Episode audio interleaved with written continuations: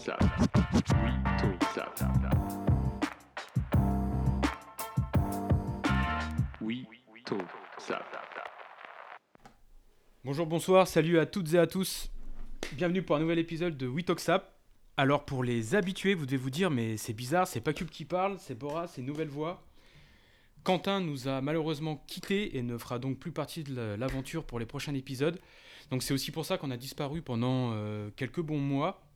On a mis un petit peu de temps pour recruter un troisième larron, parce que ça allait pas finir euh, en, en conversation euh, en tête à tête avec Rémi. Donc on Il a... est toujours là, lui. Voilà, vous reconnaissez sa voix. On a recruté quelqu'un, il s'appelle Romain, et ce que je vais faire, c'est que je vais le laisser se présenter à vous. Donc Romain, vas-y, c'est à toi. Alors, bah voilà, je suis Romain, je suis le- un, un des modos du forum, donc les- la plupart des gens doivent me connaître. Je suis le chauve qui discerne des titres sur le forum Borafication.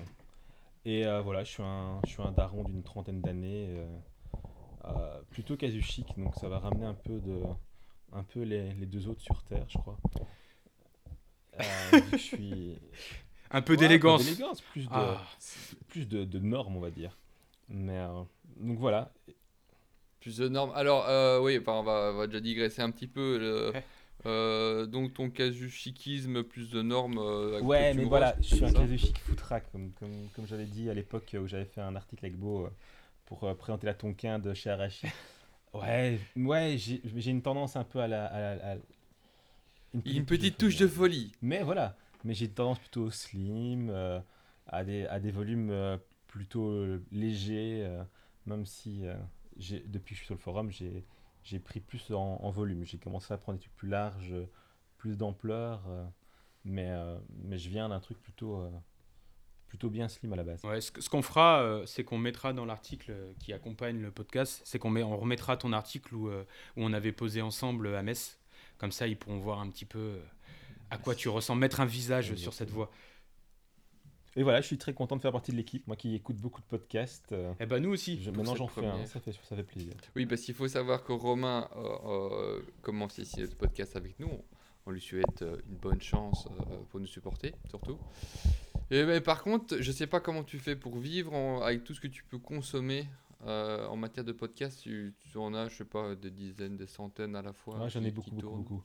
Euh, j'ai des soucis de problème d'attention, donc j'ai j'ai un truc, des écouteurs en permanence dans les oreilles euh, pour, euh, pour me concentrer. Et donc j'ai besoin d'avoir un truc qui me parle en, en quasi permanence. Donc euh, ça me fon- le podcast c'est parfait pour ça. Et euh, du coup j'en consomme beaucoup, beaucoup, beaucoup. Vraiment, je dois avouer que c'est. Et, et bientôt, tu t'entendras to- toi et ce sera Deception. Bah, en tout cas, on est ravis. Euh, pour le reste, il n'y a pas grand-chose qui va changer. Ça reste euh, la, même, euh, la même équipe, la même organisation. Donc ce qu'on va faire, c'est qu'on va reprendre le petit tour traditionnel de table avec euh, comment vous êtes habillé. Honneur au nouveau. Alors euh, là aujourd'hui, ben comme c'est un peu le week-end, je suis en mode euh, daddy. je suis en, j'ai un vieux Levi's 500 615 euh, made in Belgium que j'ai chopé sur Vinted grâce à un des membres du forum. Super confortable, taille haute comme j'aime bien. Là au-dessus, j'ai une chemise blanche en Oxford de chez Spire McKay, la, marque euh, canadienne euh, qui fabrique en Chine mais qui fait des trucs euh, à un rapport qualité-prix assez imbattable. Franchement, c'est des, beaux objets avec des chouettes cols. Et, euh, et j'ai une, euh, une maille euh, en cachemire, euh, je crois un 4 ou 6 fils euh, euh, Joe, euh, Jo- Jonathan of Elgin, bleu marine, euh, bien oversize pour le coup, dans mon look total de daron, euh, bien, bien, bien daron. Donc voilà. Donc le daron le dimanche est mieux habillé que 95, enfin est habillé de manière plus élégante que 95% des hommes. Ouais, c'est possible, mais, mais, en- mais ouais, c'est ça. Mais la, la chemise, c'est aussi parce que euh, j'allais à la piscine avec les gosses et que pour se rhabiller, franchement, les, les chemises, c'est quand même plus facile, je trouve, que, qu'un t-shirt. euh. Alors, je, je trouve cet argument complètement éclaté. Ah ouais. La chemise, c'est plus facile pour s'habiller quand on va à la piscine. T'es fou Ah non, je préfère, moi. Un t-shirt, tu l'enfiles, ensuite Ouais, tu l'enfiles, parce que- hop. Pas commencer à, à, à- Ah à non, faire non, tous les alors petits déjà, boutons. première chose, c'est que tu mets un t-shirt, tu, tu, tu- tu perds la vue- de la vue sur tes enfants pendant une demi-seconde, le temps que tu- ta tête passe par, la, par, la, par le, le col de ta chemise, enfin le col de ton t-shirt. Alors qu'avec la chemise, t'as pas de problème là. Tu peux les regarder pendant que tu mets ta chemise. Donc non, non, tu gagnes du temps.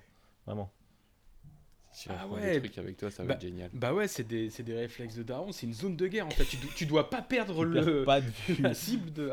tu les perds une demi-seconde, Ah ils ouais, ont disparu, c'est fini. La chemise, c'est pratique. Et en ça, je porte quasiment Ah. que les chemises. Purée, ouais, bah tu vois, j'avais jamais pensé à cet argument. Comme quoi avoir Mettez des un, chemises pour homme. surveiller vos enfants. Ouais. Putain, ça, je le, je le garde dans un coin de ma tête. Et t'as, et t'as, et t'as rien au pied? Alors en pantoufles. pantoufles, j'ai mes, j'ai mes- j'ai- enfin, je les ai pas là, là au pied, mais elles sont, elles sont à côté euh, de, de moi. J'ai une vieille paire de pompes en, en mèche mérinos d'une marque obscure euh, que j'avais kickstarté il y a fort longtemps. euh, de trucs qui n'ont pas tenu super bien à l'extérieur, mais qui, en, comme, comme chaussures d'intérieur, c'est impeccable. Euh, c'est super confortable. Je ne pue pas des pieds là-dedans. C'est vrai que t'es un, t'es un malade de Ah, Kickstarter. je me suis calmé, mais ouais, j'ai eu une grosse période Kickstarter qui fait que j'ai pas mal de trucs qui viennent de là-bas.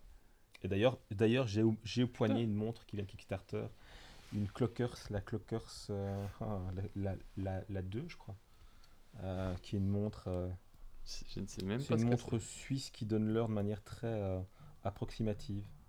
En gros, c'est des disques qui tournent pour donner l'heure. euh, Je, mett- je mettrai sur c'est. l'article Ah oui, euh, d'accord, ok, oui, oui, je vois ce à que quoi c'est. ça ressemble.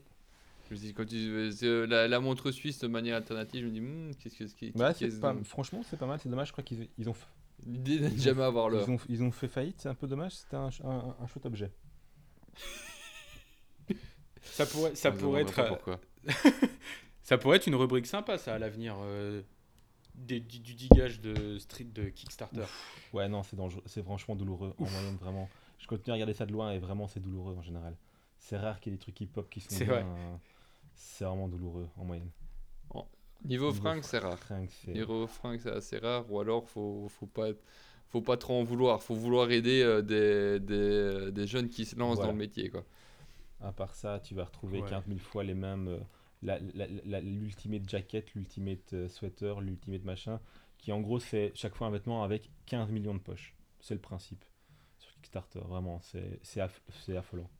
Et ils se ressemblent tous. euh, Ouais, J'avais vu une veste en graphène euh, avec des batteries incorporées. Ça Ouais, semblait ah mais ça semble toujours génial, hein, vraiment, ça semble toujours génial. Mais bon, après, quand tu creuses un peu le truc, euh, pouah, c'est rare- c'est rarement vraiment bien. Dac. Et toi, Rems?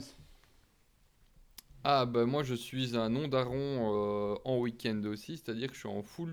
Alors je, je suis en short, euh, j'ai- j'ai envie de- j'avais envie de le dire, mais j'ai un, un hoodie et un short de la même couleur, de la, me- de, du- de- enfin, la même marque, ça, ça vient de chez Asphalt Gold, ils avaient, fait, ils avaient sorti une collection pour les JO 2020 qui sont passés en 2021. Et euh, j'avais pris un ensemble comme ça, c'est vraiment euh, le, t-shirt- le, les, euh, le, le truc de, de sport euh, à l'ancienne en coton euh, bien large. euh, enfin, bien large, mais assez court au niveau du, du short. Dans une couleur que j'essaie de, de, de décrire comme étant. j'a- J'avais trouvé euh, le, le terme euh, justement de graphite. Hein Moi, plutôt appeler ça couleur rat, euh, rat poussiéreux. Ça a l'air charmant. Ça a l'air charmant. C'est très joli, très sympathique. C'est surtout très confortable. Euh, sinon, j'ai une paire, une paire de 990 euh, au pied et euh, une casquette de chez euh, Ebetfield, dont on parlait justement en off. Très intéressant comme casquette. C'est des casquettes made in USA qui sont euh, euh, pas, euh, qui ont une forme de casquette de baseball, mais qui ne sont, qui ont pas le bumper qu'on peut avoir sur le New Era, qui est parfois un peu ennuyant quand on n'a pas une tête adaptée. Ouais, ok, effectivement. Ouais. C'est ce dont tu me parlais. Ça fait gros front. Tout à fait. Mais je crois que je vais effectivement regarder de ce- dans ce coin-là pour mes prochaines casquettes euh, à broder. Oui, parce qu'en plus d'être euh, quelqu'un qui aime les podcasts, euh, qui aime euh, le, le slim, mettre des chemises pour sauver ses enfants, et est fan de Kickstarter, tu brodes. Yep, ça me détend. Cet homme est fantastique. Merci, merci. Oh là là, un vrai couteau suisse. Oui, en plus de ça, il fait bien la cuisine, mais on en parlera une autre fois. Bo, comment es-tu? Euh, J'allais dire je le sais pas, mais j'ai juste besoin de me regarder en fait. Euh, j'ai quoi? J'ai euh, un bas de survêtement euh, North Project que j'ai retrouvé parce que je suis en train de vider mon. Enfin, je suis en train de faire du tri dans, dans mon stock de vêtements pour revendre 50% de ma collection. Donc j'ai retrouvé ce, ce jogging en molleton classique qui est plutôt cool, bleu. Je suis habillé n'importe comment parce que sans aucun raccord, j'ai un hoodie Kuro oversize qui est plutôt cool, bien épais. J'ai un intercollar Borali euh, de la future collection autour du cou parce que je suis sorti et je l'ai pas enlevé, j'ai pas de chauffage. Et j'ai sur la tête une five panel, elle aussi retrouvée dans vos stocks de vêtements, une North Project euh, florale hyper belle. euh, genre ce une LD, ça arracherait en un quart d'heure au prochain drop. Et euh, je suis bien content d'avoir trouvé, j'ai complètement oublié qu'elle existait. Donc, donc voilà comment je suis habillé. Et j'avais des, des 990 de New Balance au pied, la V4, quand je suis sorti aller chercher les croquettes pour mon chat. Donc voilà. C'est fantastique. À savoir que les, les, les, les motifs fleurs euh, reviennent pas mal. Comme d'autres motifs, on en parlera plus tard. Mais euh, c'est quelque chose qu'on voit beaucoup sur euh, des casquettes euh, ou des bobs. Mais j'ai eu l'impression que c'était jamais parti, ça, non?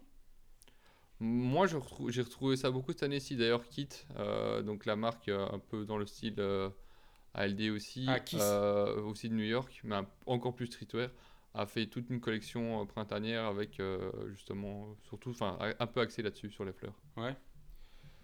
Après, ça Ok, va de saison surtout, hein, maintenant. On Hmm va tout revenir de saison maintenant qu'on va commencer à voir un peu le soleil réapparaître. euh, Ça donne envie de reporter des trucs colorés. euh.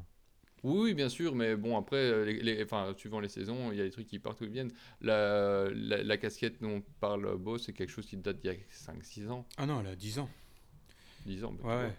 C'est au tout début où j'achetais du North, donc ça a peut-être même plus de 10 ans. C'était des. C'est. Ouais, ouais ça, a plus, ça a au moins 10 ans, parce que je les achetais en seconde main ou en les chinant, donc. euh. Donc voilà. Bon, bah maintenant qu'on sait à quoi on ressemble, on lance, euh, on lance la, ton actu? Mon actu, on lance la revue de presse. C'est parti, jingle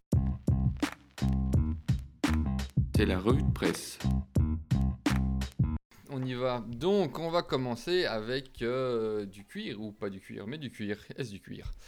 Euh, Il y a eu le salon euh, Première Vision à Paris. Je ne sais pas si tu y étais, Bo, Non, j'ai pas pu pas y cette aller. année. Ouais, j'y suis pas allé. Et euh, c'était l'occasion pour des marques de, de montrer ce ce qu'elles proposaient. Et il y a eu plusieurs marques qui proposent donc des alternatives au cuir, euh, qui proviennent de la banane, des écailles de poisson, enfin toutes sortes de, de, de- de produits qui sont euh, normalement éco-responsables.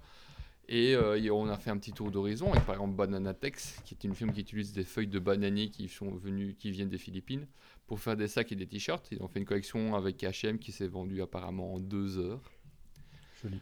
euh, ce qui, est, ah, qui paraît être une réussite. hein.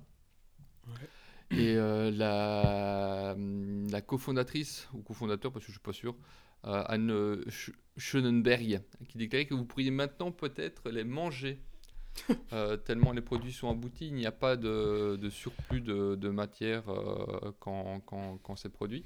Dans le sens où il- C'est pas, pas collé euh, au. Ouais, il n'y a pas de, a pas produits chimiques. Non, quoi. en fait, c'est dans, le- c'est- c'est- c'est dans le sens où tous les produits qui sont, qui sont utilisés euh, n'ont pas de pesticides et euh, pas de matériaux autres que des matériaux qui sont euh, biodégradables.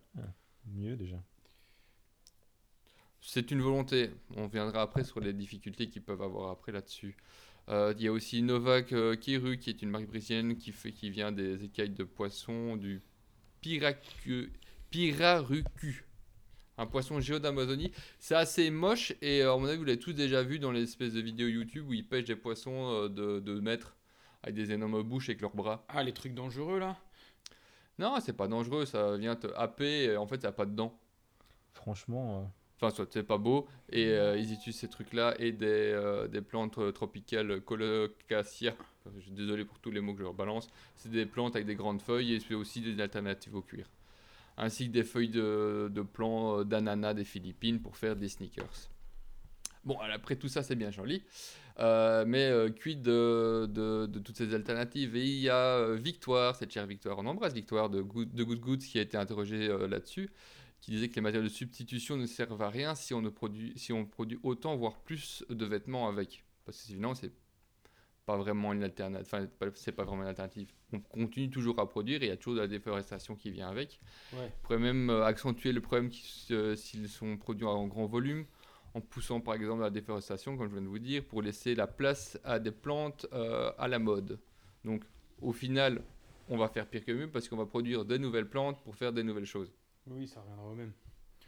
Oui, il n'y a pas vraiment euh, de plus-value derrière.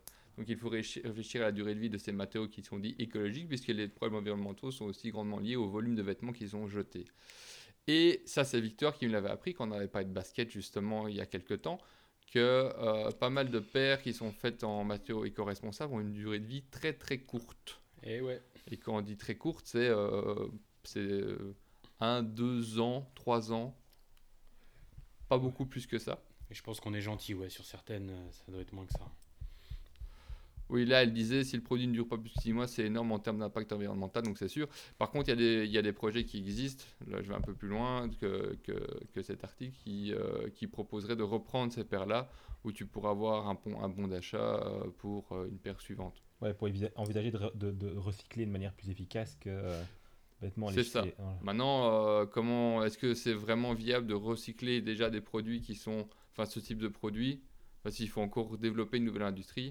Bah, en gros, à partir du moment où, où- où- où les industries ne sont pas obligées, obligées de le faire, je vois mal qu'ils vont se faire chier à faire ça, en vrai, mais euh, qu'est-ce qui, enfin, on ne sait pas ce que l'avenir- va donner. Ça se trouve, euh, on, vient- on arrivera à un stade où ils devront euh, offrir eux-mêmes les, les- les solutions de recyclage de, de leurs produits, ce qui paraîtrait pas totalement déconnant et ça, ça, ça obligerait euh, les gens de faire des produits euh, recyclables, bah, ne serait-ce que pour eux, pouvoir être financièrement euh, viables, quoi.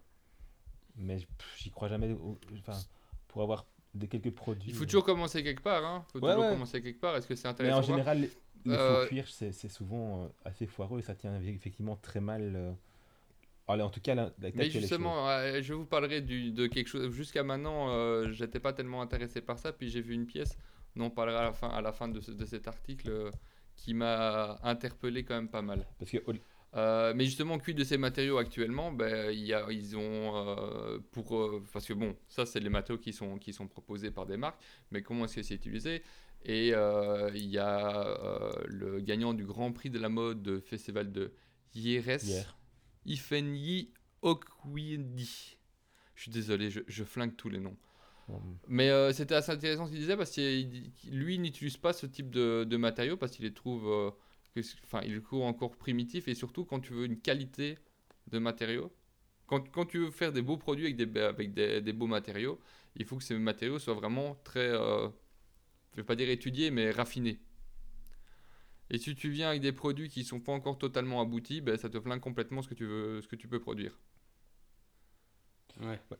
Je, vois l'idée, hein, mais nouveau, j'ai du mal à comprendre parce qu'on est en train d'essayer de remplacer du cuir qui, est un- allez, qui basiquement, enfin, je dis peut-être une grosse connerie, mais j'ai quand même l'impression que ça reste un sous-produit de la viande et qu'en l'occurrence, j'ai pas l'impression que forcément on est, on est tant, tant de, de manque de cuir que- qui, gé- enfin, qui justifierait euh, de trouver des alternatives, quoi.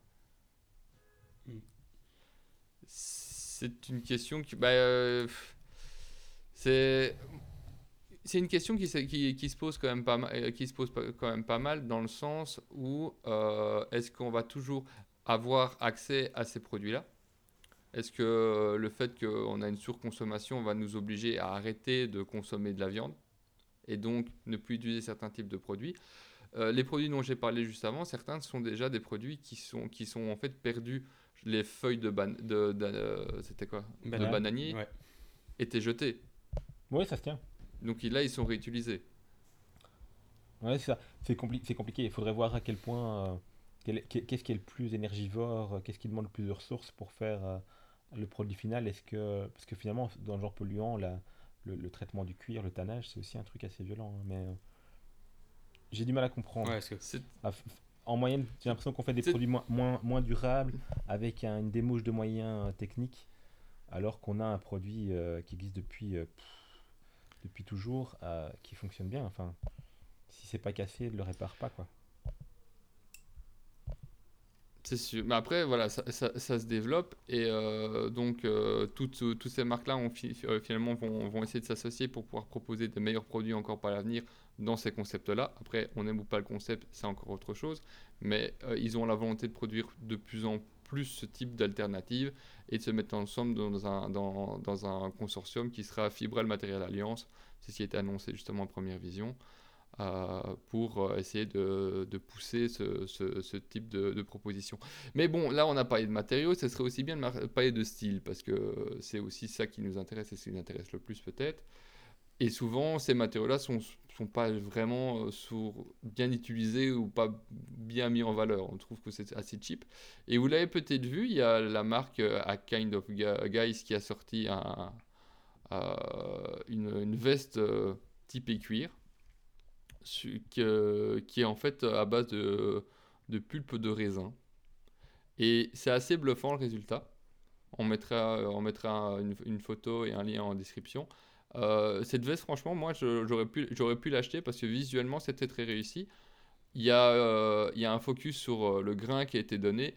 Bon, après, c'est bizarre de dire, ouais, pourquoi est-ce qu'on. Si on met du cuir, c'est pas aussi parce que c'est du cuir. Pourquoi vouloir donner un aspect cuir à quelque chose qui n'en est pas? Ça, c'est la grande question euh, végétarien. Ça, c'est la grande Pourquoi question. Mais en tout cas, là, c'est une des premières fois où, quand je, où je vois cette pièce-là, je me dis, c'est réussi. On Ouais. y croit. Après, Ouais, en photo. faut pas forcément voir ça comme une imitation de cuir. Enfin, au-delà de l'imitation de cuir, il y a aussi l'intérêt simplement d'avoir une matière qui a, qui a un peu de grain, point. Enfin, ça, se dé- ça se défend Ouais. aussi. Ouais. euh.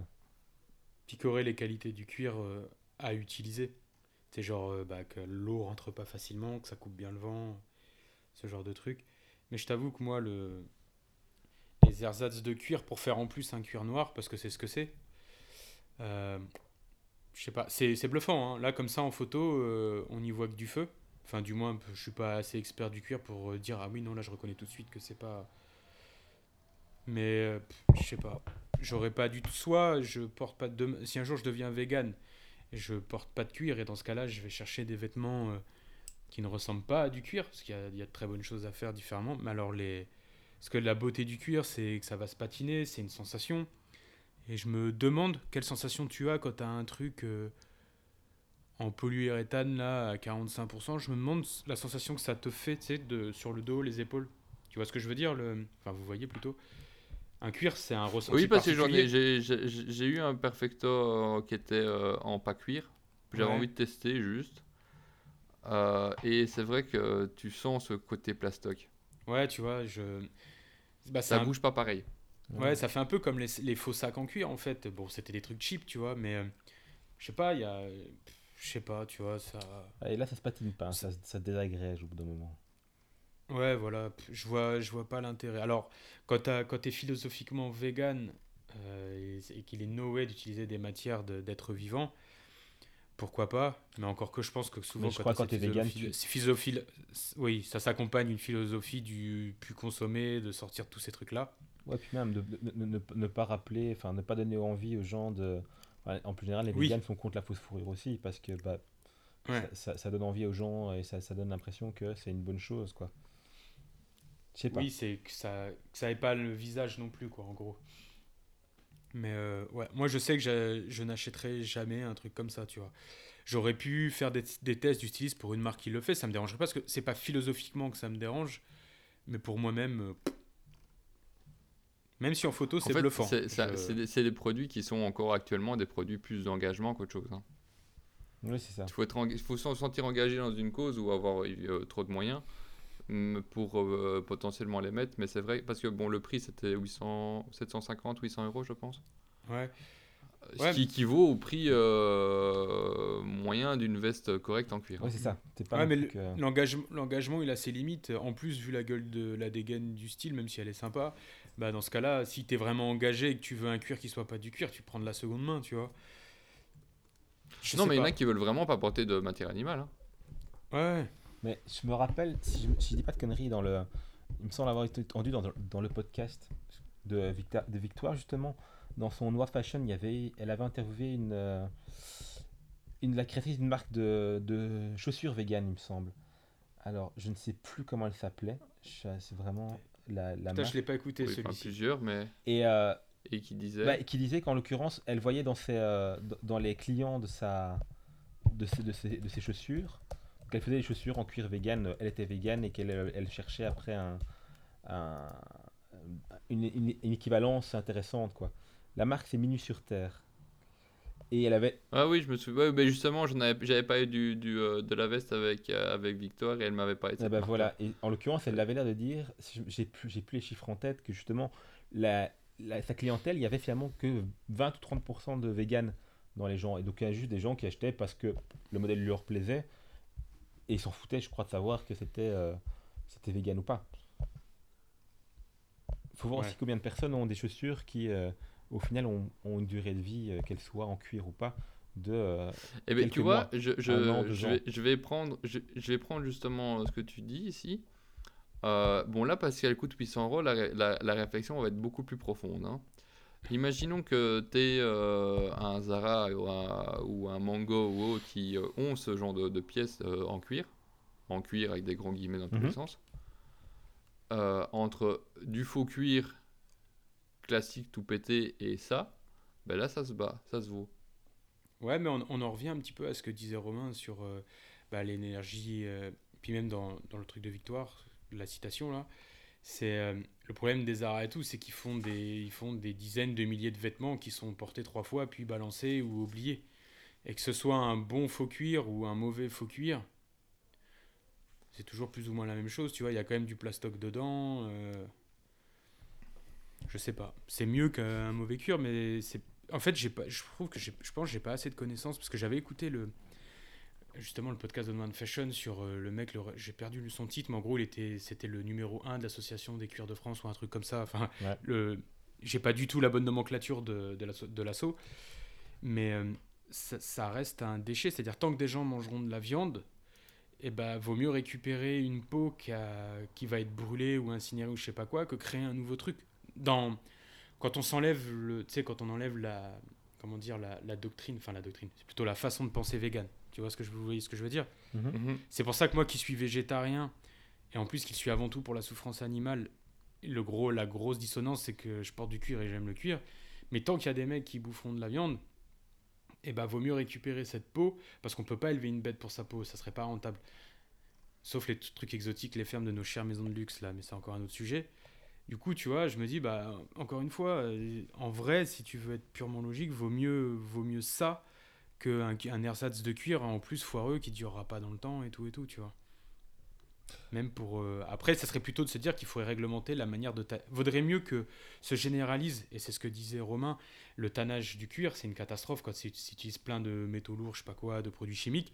Il faudrait plutôt arriver à généraliser le tannage végétal de toutes ces peaux, pour diminuer l'impact euh, écologique de la transformation en cuir, pour faire des produits qui vont durer très longtemps sur des trucs qu'on aurait dû brûler, plutôt que toutes ces nouvelles technos qui, oui, sont intéressantes pour une infime partie de la population, mais tant qu'il y a... Je pense que l'espèce humaine aura disparu avant qu'on arrête, avant qu'on arrête de bouffer de la viande en masse, tu vois. Donc, euh, Mais on mettra sur le- on mettra sur l'article, euh, c'est pour ceux qui seraient intéressés. Il y avait effectivement un, un peu, un épisode de Onward Fashion avec euh, où, euh, Victoire interview euh, le Conseil national du cuir. voilà, c'était ça. C'est ça. Franck, Bo- Ouais. Franck Boilly. Exactement. C'était très intéressant aussi assez intéressant. parce qu'il expliquait effectivement euh, d'où venait le cuir, quels étaient les approvisionnements et comment, euh, quelle était la partie. J'ai plus les chiffres en tête, mais ça vaut la peine pour ceux que ça intéresserait. Ouais. Ouais, surtout qu'à un moment, il l'explique clairement, c'est euh, que des pots, euh, les mecs, ils te les, ils te les revendent 1 euro juste pour pas avoir à traiter le, le déchet, tu vois. Donc en fait, on voit bien que c'est pas, euh, sauf certains types de cuir, c'est pas, il n'y a pas d'économie d'élevage de vêtements pour revendre du cuir, tu vois. Pour en faire du cuir. C'est vraiment que c'est un déchet qui est récupéré, tu vois. Donc, euh, donc voilà, moi je crois plus en ça pour l'instant qu'en qu'en toutes les, toutes les alternatives là. Même si je comprends et puis ça fait travailler des ingénieurs et ça fait fonctionner l'être humain a toujours besoin de développer de nouvelles choses donc ça c'est bien mais euh, je sais pas. Moi j'ai vu plein j'ai une paire de, de baskets là en cuir de, de pomme. Elle est en caoutchouc recyclé ou un truc comme ça la gomme en gomme recyclée et euh, le le chausson, de- le, enfin le, le chausson, le youper de la, de la paire, il est en cuir de pomme, un truc comme ça. Et ça, c'est Adidas intéressant. avait sorti ce genre de truc. Ouais. La marque c'est Phoenix avec un F et ICS à la fin. C'est pas inintéressant, tu vois, mais euh, je sais pas, tu vois. Bon, euh, passons donc euh, d'une, d'un nouveau matériau à un vieux matériau. On va parler du Dakar. Est-ce que vous avez déjà entendu ce nom Dakar Jamais. Non. Jamais. Mousseline de Dakar. C'est quelque chose qui vient du Bangladesh et qui, que, que le Bangladesh s'efforce de ressusciter, qui était une, étoffe- une étoffe qui était avant euh, assez luxe et qui ornait euh, les élites de la société. Donc qu'est-ce que c'est la mousseline de Dakar C'est une mousseline de coton en fil très très fin, tellement fin qu'elle euh, laisse passer, euh, le, enfin qu'elle met en transparence la peau avec les mouvements, avec la lumière qui passe au travers. Ok. Et donc c'est une, c'est une, moussine très particulière qui vient d'une, région du, de, de- du Bangladesh tout autour du, du Gange euh, qui habillait euh, des dynasties mongoles jusqu'aux aristocrates jusque de la fin du, 10, euh, du, du 18e siècle et c'est, vu euh, moins prisé au moment où les Britanniques ont colonisé, les- Indes avec le comptoir britannique des Indes orientales et ils ont arrêté de produire ce type d'essence au, profit de, de matériaux beaucoup, plus, beaucoup moins onéreux. Euh, mais donc le dacia, ça vient d'une fleur, le petit corpus nécessaire qui ne pousse que dans la région de Dhaka. Alors Dhaka, ça s'écrit D-A-C-C-A ou D-A-C-K-A ou D-A-2-K-A. J'ai Ça, tout vu. D'accord. Voilà. Euh, et qui était disparu euh, jusqu'il y a peu, où un botaniste a mis 5 ans pour, pour les retrouver. Et on vous mettra un article. Le type a été jusqu'à Londres pour fouiller des grimoires et retrouver où on pouvait euh, produire ces essences-là pour essayer de, retrouver des embryons. Mais une fois qu'il a réussi à retrouver cette essence, il a fallu évidemment faire des cultures, premièrement. En suffisance, deuxièmement. Je ne sais pas si vous vous rappelez, Romain, est-ce que tu te rappelles, j'avais parlé d'un euh, d'un coton euh, japonais pour faire du denim. Ah oui, les, les- les mecs qui avaient fait le. Nîmes, enfin leur, leur jeans à, dix- à 10 000 balles parce que euh, ils avaient fait pousser le C'est coton. ça. ouais, ouais. On va dire que c'est plus ou moins la même méthode. Donc finalement, il fallait trouver, bon, ils ont il fallait produire suffisamment, puis après réussir à tisser suffisamment, parce que comme je vous disais, c'est quelque chose d'excessivement fin, donc on peut pas mettre ça dans les grosses machines d'H&M et de Walmart qui sont assez présentes au Bangladesh. Et euh, après plusieurs mois de recherche et euh, avoir euh, et trouver des équipes qui étaient capables de faire ça, il faut deux personnes et 8 heures de travail sans interruption pour obtenir 3 cm de mousseline. Ah, Mais sur combien de laises? Tu m'emmerdes. Je- Je vais te dire un truc, même si la laisse elle est hors du coma et qu'elle fait 2 ou 3 mètres, Ça pas beaucoup. ça fait, ça fait pas lourd. Je ne hein. sais pas. Et c'est quand je l'ai lu que je me suis dit, merde, ça fait combien sur combien? On va dire 3 cm sur quelque chose de long. Bah, Ça, allez, doit- ouais, ça comme doit, tu dis, ça doit euh, être 1 de- mètre 3 mètres, c'est 50 déjà ça beaucoup, doit hein. être 1 mètre 50 en général, c'est autour d'un 60 mètre en 50 général, de la laisse mètre. standard. Euh, Ouais, alors, je vous crois. Juste, attends, deux secondes. En, en gros, expliquer aussi, une, la- la laisse, c'est la largeur d'un tissu. tissu. Enfin, c'est la largeur du tissu. Au cas où il y en a qui n'avaient pas l'information. Voilà, bah, voilà, tu complètes. Mais donc, euh, le Dakar, était, c'est- le Bangladesh a réussi à, maintenant à essayer de reproduire cette essence-là.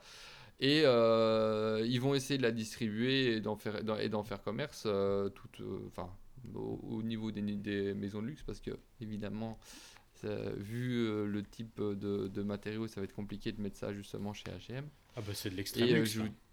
De quoi? Ça va être de l'extrême luxe. Pardon, je t'ai coupé. Ça va être de l'extrême luxe, mais euh, de l'extrême luxe, on en connaît quand même pas mal. hein. Les, euh, les, les, les, les poils de yak euh, ou, de chameau élevés en Himalaya, je sais plus combien ça vaut, mais c'était déjà pas mal. Ouais, mais là, quand je vois trois- pour faire 3 cm, 8 heures de taf de personnes. Oui, mais c'est au Bangladesh, monsieur.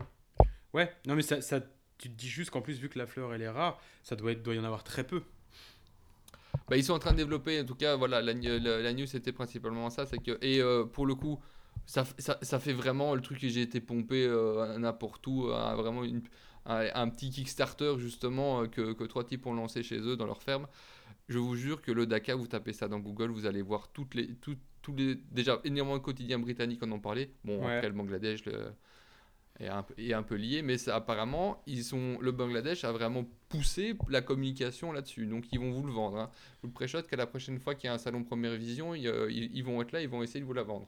Ouais, puis c'est aussi, je pense, avec tous les scandales qu'il y a eu, bah, avec les fondements de l'usine dont je perds le nom, tout ça, là, il y a une dizaine d'années.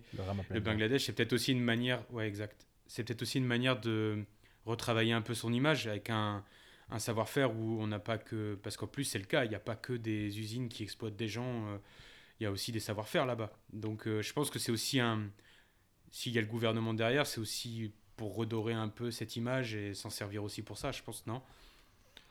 Alors le gouvernement, ça serait peut-être vite dit. En tout cas, c'est des c'est- c'est- parce qu'il y a aussi des régions là-bas. hein. Quand je vous dis, c'était une ré- c'est une région particulière du Bangladesh. Euh, mais euh, en tout cas, c'est une, c'est une alternative qui est. Enfin, c'est pas une alternative que je raconte. C'est un produit qui a l'air d'être, euh, qui, qui a l'air d'être, de vouloir être ressuscité, d'être réutilisé, et euh, ils ont la ferme volonté de, de l'introduire. À voir si ça va prendre ou pas, mais en tout cas, on va en parler. Yep. Allez, on passe euh, de, à complètement autre chose, euh, du transparent à de l'irréel au métavers. Ah. J'adore mes transitions, elles sont fantastiques. Et donc, il y a Lacoste qui nous a teasé euh, une collaboration avec Minecraft. C'est beau, va dire, je sais pas ce que c'est Minecraft. Si, si, je sais ça. Parce ah, que c'est oh, bah, génial, super. parce que c'est vieux en Euh, vrai, ça. Ça a commencé il y a même- oh, longtemps. C'est très vieux et c'est Ouais. le jeu vidéo qui a été le plus vendu au monde. Putain, Ça, c'est il fou. faut, Je savais pas. il faut Tu savais pas? Non. Je sais plus combien. Mais même moi, j'en ai dû, j'ai dû l'acheter trois fois sur trois plateformes différentes. J'avais, j'avais, acheté avant qu'il sorte. Enfin, avant qu'il sorte, quand il était encore en bêta. Ah, sur, sur-. Et comme tu dis, c'était il y a plus de 10 ans. Ouais, c'est loin.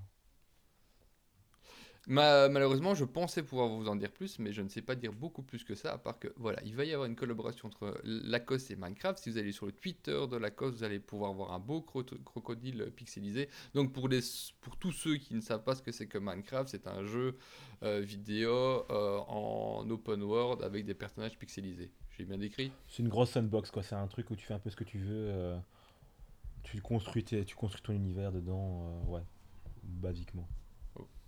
Voilà. Et donc, on ne sait pas encore trop à quoi s'attendre. J'ai vu qu'il y avait eu un événement à Paris, mais j'ai pas encore vu des, des communiqués de presse qui parlent de cet événement-là. Euh, donc, je ne sais malheureusement pas encore en dire plus, mais euh, potentiellement qu'on aura, qu'on va avoir des jolis petits polos pixelisés, euh, soit euh, IRL, hein, soit qu'on va pouvoir ajouter dans notre, merveilleux monde de Minecraft. Après, si- pas trop comment ça va être. Connaissant la, Lacoste, Ouais. qui ont l'habitude de jouer avec leurs crocos, d'en faire des trucs cool. En vrai, le polo Lacoste avec simplement le, le, le croco pixelisé, ça peut déjà être très cool en vrai, je trouve. Ouais. Ouais, une broderie euh, façon pixel, ouais. Mais il y avait pas, il y a- c'est pas déjà sorti un truc comme ça? Moi, j'ai j'ai souvenir justement d'espèces de bananes pixelisées sur des casquettes ou ce genre de choses. Peut-être. Je, peux... je pourrais pas dire, je suis pas assez le- l'actu. euh, L'actu Lacoste. On- Peut-être qu'on verra bientôt Boris avec, euh, avec une casquette pixelisée Lacoste. Ouais, franchement, euh, moi j'aime bien Lacoste, j'ai toujours bien aimé. C'est juste qu'ils font beaucoup de five panel et avec mes cheveux, c'est pas pratique. On parlait de casquettes, Romain. Ça, ce ne sont pas des casquettes profondes, Nope, Exactement. clairement pas. les, ga- les Lacoste. Et euh, enfin voilà, donc j'ai pas grand chose de plus à dire là-dessus. Euh, suivez les réseaux, regardez sur le, sur le Twitter de Lacoste si vous avez envie, ou de, Man- oui, de Lacoste si vous avez envie de voir à quoi ça ressemble. Et euh, la suite peut-être plus tard. Euh, un autre jeu vidéo maintenant, c'est euh, Riders Republic d'Ubisoft qui s'est allié avec Prada pour faire toute une collection. Et ça, tu vois ce que c'est que euh, Riders Republic Moi, absolument pas. Non, moi je m'étais Bon, arrêté en- à Cool Borders 3.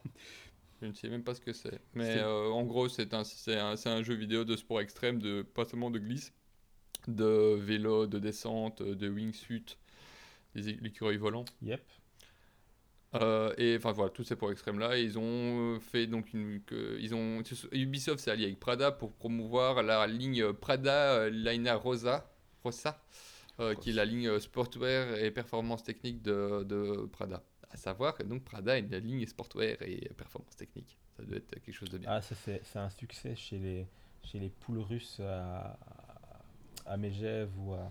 Oh, il a- il- ça y est, il parle de Russie. Pardon. On n'a pas tenu longtemps. Euh, mais euh, voilà, juste voilà, une news euh, sans, sans plus. Donc euh, il y aura trois types de En vrai, motifs. En vrai. En vrai quoi en vrai là, le, le visuel que tu nous as mis. Ah, pardon, je t'allais les dire. Non, vas-y, vas-y, vas-y. Bah, il est très, il est très cool. C'est surtout que c'est. Alors c'est un, c'est un, c'est un ensemble euh, zèbre. A- Avec un Bob qui a sorti ça il y a un an? Vestre zèbre, Bob zèbre? Noah Euh. avec Barbour. En gros, et Ah, Noah avec Barbour avec, euh, avec un shooting, vu que Noah est une marque qui vient de l'univers du skate, avec un shooting en skate. Donc là, on a Prada, ce, ce luxe de merde italien, qui te sort exactement le même imprimé, avec le Bob, la veste dans le même sens, avec une planche, comme il y avait la planche de Noah, ils te le sortent en mode snowboard. Ah bah il est beau le la même hein. chose Alors moi je Bah, tiens je à dire te- quand même je- que l'imprimé de Noah était beaucoup plus lisse qu'ici. Il, y a un côté Oui, non, mais euh, c'est. Heureusement que c'est pas ça, c'est un pile visuel de jeu vidéo aussi. Hein. Heureusement que c'est pas pile poil le même, Romain. Mais ce que je veux dire, c'est que c'est c'est abusé, tu vois. C'est abusé. Les- le luxe, ça me, ça me sort par les trous de nez. Le niveau créa zéro et on leur, on leur, qu'on leur jette des louanges, ça me flingue. Je vais vous, je vais vous montrer. Enfin, vas-y, continue Rems, je vais juste montrer le visuel. Euh, ah oui, ben je l'ai devant les yeux, t'as Noah Barbeau, effectivement, il y a un petit, un petit vibes. Ouais, je En fait, non, en fait, c'est le hoodie parce que, bon, euh, on va reprendre le descriptif. Donc, c'est vraiment un ensemble qui est euh, zébré euh, blanc et noir, ou noir et blanc, suivant, euh, suivant ce qu'on voit en premier, avec des inscriptions de Prada dans le dos, en- dans- sur une ligne rouge. Et Noah a comme, comme logo une croix rouge. En plus, oui, Effectivement, quand on met les uns à côté des autres, ça fait un peu spécial. ça commence à faire beaucoup. Mais c'est très cool visuellement, vu que Noah fait des choses chouettes, le truc Prada est chouette. Si on n'est pas allergique aux énormes logos, ce qui ne me dérange pas si c'était pas écrit Prada. Mais, euh, Oui, enfin après là, c'est pour habiller. On, on en revient à ce que je disais au début. C'est pour habiller tes petits joueurs, enfin tes, tes Ouais. petits euh, personnages sur ton jeu. Hein. Ouais, mais si c'est pour faire de la com, euh, je pense qu'ils vont le sortir. euh, ils vont le sortir comme ça. hein. Je Moi, je vois très bien des mecs sur les pistes, euh, des, des, des gens. bah, J'ai été voir sur le site, je ne l'ai pas vu. Ouais, t'as ça enverrait sur les pistes. Tu vois un mec arriver comme ça, euh, ça, ça a un certain panache quand même. Je trouve aussi. Enfin bon, du coup, quels sont les autres imprimés, t'allais dire? Euh, Il y en a trois, donc il y a de Flame, Wild Straps et euh, Camouflage Rock. Euh, moi, je les ai pas vus. Ah bah si, ils sont sur, Ouais. Euh, ils sont sur le dé- sont sur la ouais. S'il y a dans dans le visuel, on le voit euh, et ils sont tous aussi dégueulasses les uns que les, les uns que les autres. C'est impressionnant. Finalement, le, ah oui, le pardon. zèbre est vraiment le plus sympathique des, des trois parce que les autres sont bof. Donc on a un zèbre, un camouflage bleu, Et euh, bleu, enfin noir, noir, noir et bleu et gris, et euh, une bagnole de Fast and Furious. Exactement. c'est vraiment dégueulasse. En vert et rouge, Bah. c'est waouh. Ah, Il s'adresse à une certaine population. Je propose qu'on passe à la news Ouais. suivante. Ah, putain. Mais euh, en fait, il il- enfin, il y a, il y, a, euh, il y a quelque chose entre, c'est que donc là, on parle de plus en plus de, de, de vêtements virtuels et de vêtements dans le monde réel qui se, qui, qui, qui se mélangent. Mais souvent, c'est des vêtements du monde réel. Bon, Je ne sais pas si ce terme est adéquat, mais voilà, des vêtements de, physiques qui sont transposés dans euh, le digital. Vous me suivez? Mhm. et là, il y a une paire qui est sortie, qui a popé sur, euh, sur les internets, euh, de Balmain, qui, et pour moi, c'est un peu l'inverse qui s'est passé. Je suis incapable de la décrire. S'il y en a un de vous deux qui a envie de se lancer. Oh, on dirait un concept art de, de, de vaisseau de, de série spatiale, je dirais. Ouais, c'est pas faux. On dirait un peu les trucs, les darts dans Stargate SG1, mais euh, c'était plus le SG1, c'était ceux dans l'espace de l'autre côté. T'as raison, ouais, ça fait vraiment ça. On croit, en fait, si t'enlèves les lacets, on croirait même pas à une chaussure. Clairement pas. Que je jette- Pour remettre un peu de contexte, là, euh, donc Balmain, a, a pas, enfin, il y a pas, c'est pas encore eux qui en ont parlé, mais il y a, il y a une paire qui a fuité, donc une espèce de, de chaussure sortie de l'espace, il n'y a pas d'autre mot. Et euh, j'ai mis en comparaison les chaussures qui avaient été faites par Artefact, RTFKT, euh, une boîte euh, de production de NFT euh, qui a été rachetée maintenant par Nike et qui avait produit donc des espèces de sneakers en NFT, mais qui avait ce, ce design très, euh, très futuriste Hmm. très, euh, euh, très digital justement. Et, euh, et ici, pour moi, c'est vraiment l'inverse qui s'est qui s'est créé avec cette, cette, cette Batman qui s'est inspiré d'un monde qui n'existe pas pour créer quelque chose euh, de réel. Ouais, je vois ce que tu veux Ouais. dire. Il y a un côté, ouais, vraiment, ça sort d'un truc. euh, on dirait un concept art, euh, mais en vrai, quoi. Imprimé en vrai. C'est ça, c'est un, concept qui est sorti. Par contre, j'aimerais. Mais je, je- je suis très curieux parce que ceux qui ont déjà suivi un peu euh, Balmain, ils ont sorti aussi des espèces de slash qui sont en forme de bateau, comme ça, c'est assez affreux. Euh, parce que le, la semelle n'est pas plate. La semelle a une espèce de coque comme un bateau. Ouais, il va y avoir plusieurs parties. euh, Je sais pas. J'arrive pas à comprendre où, est-ce que j'ai pas vu de photo portée. J'arrive pas à comprendre où va le pied dans la chaussure. Alors il y a des lacets au milieu. Je dirais que le pied, c'est du côté droit. Ouais, parce que tu vois, euh, bah, pour celles et ceux qui nous écoutent, on vous met les images, puis vous les aurez peut-être sûrement vues d'ici là sur, euh, sur les réseaux. Mais j'ai l'impression qu'il y a 80% de semelles, tu sais, de... Parce que toute la partie noire, là, t'as pas le pied, tu mets pas le pied, tu le mets à partir du... Bon, il y, a En un- gros, j'ai l'impression que t'as la moitié du pied dehors. il y a un gros talon. euh, Il y a un talon qui est mauvais costaud, quoi. trouvez pas que l'avant, ça fait un peu une gueule de baleine ou de requin Ouais, mais Ouais, Avec en dessous le noir, c'est la mâchoire, et le nez au-dessus. clairement, mais c'est déjà ce qu'ils avaient fait sur leurs sur leurs sandales euh, capitonnées, hein, leur, leur mule euh, chez Balmain, c'était le même esprit euh, pointu. euh. Je crois que ça pourrait être des armes, en fait. Exactement, c'est pour l'autodéfense c'est- ça fait un, un, point, un, un point de fer. Enfin bon, soit. Euh, c'était juste sur le, le- le- Je trouvais ça amusant de voir que la tendance s'inversait. Ouais. Sur. euh, tu l'as trouvé? Euh. Sur euh, les inspirations. On ne s'inspire plus de la, de la réalité, mais on, s'inspire d'autre chose. Moi, je pense à un poussin quand je vois la sandale de chez Balmain. On dirait Un bec de poussin. Ouais, je- en, en vrai, moi, moi, de profil, je trouve que ça ressemble à un tank, mais euh, c'est pas de bon goût. Enfin. Je crois qu'on va perdre tout le monde parce qu'à la base, Ouais. on nous écoute et nous, on parle de visuel, donc c'est assez compliqué. Euh, mais on va passer de. Donc, euh, quittons les jeux vidéo, restons dans le mer- merveilleux monde des NFT. euh, et d'une plainte de Nike contre StockX pour utilisation de NFT non libre de droit. Donc euh, Nike a décidé, je- j'ai déjà parlé plein de fois de NFT, j'adore ça. Euh, Nike a décidé de siffler la fin de la récré sur les NFT qui était utilisé donc par StockX et donc StockX avait euh, sur sa plateforme si vous allez sur la plateforme de StockX maintenant il y a une nouvelle onglet- un nouvel onglet avec les NFT où vous pouviez vous pouvez acheter une espèce de carte avec Mhm. un logo de, de basket Euh, et, euh, et c'est une NFT sauf que c'est StockX qui les a créés c'est pas Nike et c'est des Ah visuels de. Nike qui étaient dessus il n'y a pas que Nike il y a Adidas et toutes les marques Ouais. qui sont dessus euh, et donc elles se vendent comme à des prix assez, assez, conséquents. Là, je vous ai, je vous ai mis, c'est une Jordan 4 Retro White Toreo qui Mhm. existe dans le monde réel, qui était au prix, qui était annoncé au prix de 805 euh, euros. À savoir que j'ai été vérifié quand même euh, sur la plateforme. Donc StockX, c'est une plateforme qui se veut euh, une espèce de cote euh, boursière de la basket.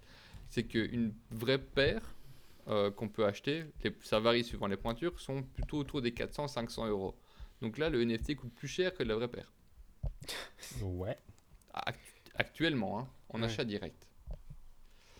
Euh, mais donc dans, dans sa plainte, Nike décrit les NFT, ça c'était comme rigolo, comme un nouveau moyen enthousias- euh, enthousiasmant pour les marques euh, d'interagir avec les clients dans le monde réel et dans le métavers. Euh, ce nouvel horizon est rapidement devenu un terrain de jeu pour les acteurs de la contrefaçon, pas bien, qui utilisent des marques déposées sans autorisation pour vendre leurs produits virtuels et générer des profits mal acquis. En gros, ça fait chier, c'est pas nous qui les avons fait. Ouais. Ouais, Mais donc. Jusque-là, bah, euh, dire, euh, enfin, aucune découverte, on va dire. Enfin, ça vous interpelle pas plus que ça. ouais, moi, les, NFT, je trouve c'est de la merde, mais euh, voilà. Je suis contre le Mais- concept. euh, J'ai été un peu plus loin que ça en, en réfléchissant par rapport à En dehors du concept, parce qu'au final, un des buts possibles de, de StockX avec ça, c'est que, bon, donc, les sneakers qui sont sur StockX, elles sont plus chères que, le marché, que sur le marché généralement. Offre la demande, etc. Il y a plus de demande. Euh, beaucoup de gens spéculent. Vous me suivez? Ouais. Jusqu'ici. L'idée derrière, parce que ce qui est annoncé sur, euh, sur la, NFT qu'on peut acheter, c'est qu'elle peut s'échanger contre une autre NFT, j'imagine à valeur égale, ou une paire réelle. Donc, possiblement, qu'une personne qui achète cette NFT peut, plutôt que se dire, bon, je vais acheter une basket pour après la coffrer et euh, la spéculer dessus et la revendre plus tard, il va plus l'acheter et se la faire livrer parce que maintenant, quand, quand on l'achète, finalement, on, on se la fait livrer chez nous, puis on la chez nous, puis on la renvoie à quelqu'un d'autre pour la vendre. Ils vont juste acheter les NFT, ils vont voir que le- si le prix ou pas augmente. Si ça augmente comme ils ont envie, ils vont la vendre et ils vont juste vendre les NFT. Ils vont plus- et finalement, on va même plus acheter de basket. Ouais, mais il y a un Oui, mais il y, a- il y a toujours un pigeon final dans le resell, c'est celui qui va acheter la basket pour la porter. C'est-à-dire? Bah, StockX, après, j'ai quitté depuis longtemps le game, mais en gros, pour, euh, pour rappeler rapidement, le, le resell de sneakers, c'est que toutes les collabs que vous pouvez voir de Nike, etc., souvent, c'est des gens qui, les gens qui les achètent en magasin ou euh, qui arrivent à les avoir quand elles sortent en édition très limitée, ils les achètent simplement pour les revendre. Alors, il y a des mecs qui. La spéculation, elle s'arrête très vite, parce qu'en gros, il y en a qui vont les porter, il y en a qui les coffrent encore un peu pour espérer les revendre un autre jour plus cher, mais euh, il y a quand même des gens qui les portent. Donc tu, le, le produit physique ne va pas disparaître. Mais là, en l'occurrence, Mais en, même en pas l'occurrence, c'est même pas le cas. hein. En l'occurrence, vraiment, ce qui est expliqué sur, euh, sur StockX, c'est que ils, ils, ils, ils- enfin, ils mint, donc ils, euh, ils, ils éditent un, un NFT par paire qui est dans leur coffre. Donc en gros, chaque NFT correspond à une paire que tu peux récupérer quand tu veux. De ce que je comprends. C'est faux parce qu'il n'y a pas de taille. Ah les connards. Enfin, c'est faux parce qu'il n'y a pas de taille. Quand tu achètes un NFT, il n'y a pas de taille dessus. T'es sûr de ce que t'avances En tout cas, moi, quand j'ai quand j'ai regardé, j'ai pas vu de taille.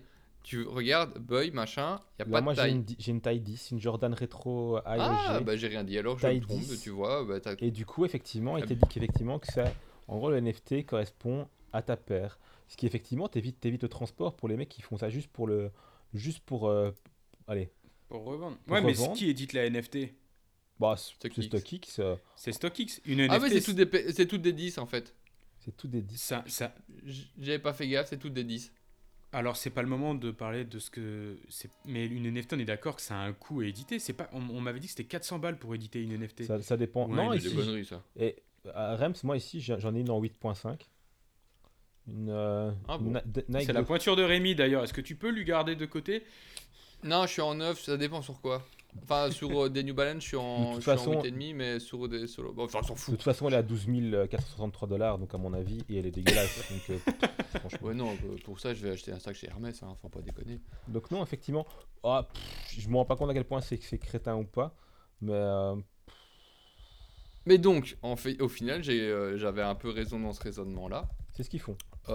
Pourquoi se faire chier à se faire livrer si de toute façon c'est pour la coffrer? Ouais. Ou la, enfin pour la, pour, pour la stocker. Ils achètent la NFT, ils se la font pas livrer, ils attendent de voir comment fonctionne le marché. Si le, marché augmente, ben, ils la remettent en vente et à ce moment-là, la personne qui veut la vente, elle achète la NFT et euh, elle, la- elle la transfère sur une paire euh, Ouais. réelle. Alors, l'idée me paraît pas totalement débile. Le seul truc, c'est de voir comment, comment euh, Stock faire sortir à la- au final, parce que ah, si, des- si, si tu te retrouves avec une, une tétrachier de, de NFT que les mecs gardent dans le, dans le coffre de chez StockX et que le, le prix se casse la gueule, je sais pas combien de temps ils vont, ils vont, enfin, continuer à faire des frais de stockage, euh, allez, De de gratuitement. toute façon, là, c'était des paires qui, étaient limitées, euh, enfin limitées. Euh, Il y en a qui étaient en, il y en avait 100 et l'autre il y en avait 500, etc. Ouais, c'est ça, c'est des, des Mm. paires très limitées parce que, ouais, je vois l'idée. Ça me paraît, ça me paraît cohérent avec le système actuel de StockX. Je pas, c'est pas pour moi, mais euh, je vois la logique. Là, en l'occurrence, il est marqué NFT. Dans, dans un sens, on s'épargne un petit peu de trajet. Bah, c'est mieux pour l'écologie, c'est écologiquement, c'est mieux. Après, le fait de dire que c'est un NFT, en fait, on s'en bat les couilles. hein, ça reste un acteur privé qui gère son truc. Euh, tu mets NFT ou base de données, euh, on s'en fout. Enfin, Ouais. C'est C'est- en gros. Oui, là, le- c'est c'est comme si c'était ton NFT, ticket de caisse quoi. compréhensible parce que ça, ça reste chez eux. C'est ça, c'est un NFT, ça veut pas dire que c'est sur une, une blockchain qui est publique, donc euh, pff, on s'en fout. Ça peut très bien être un. Enfin, le NFT, il est là, il est là pour faire parler du truc, je crois.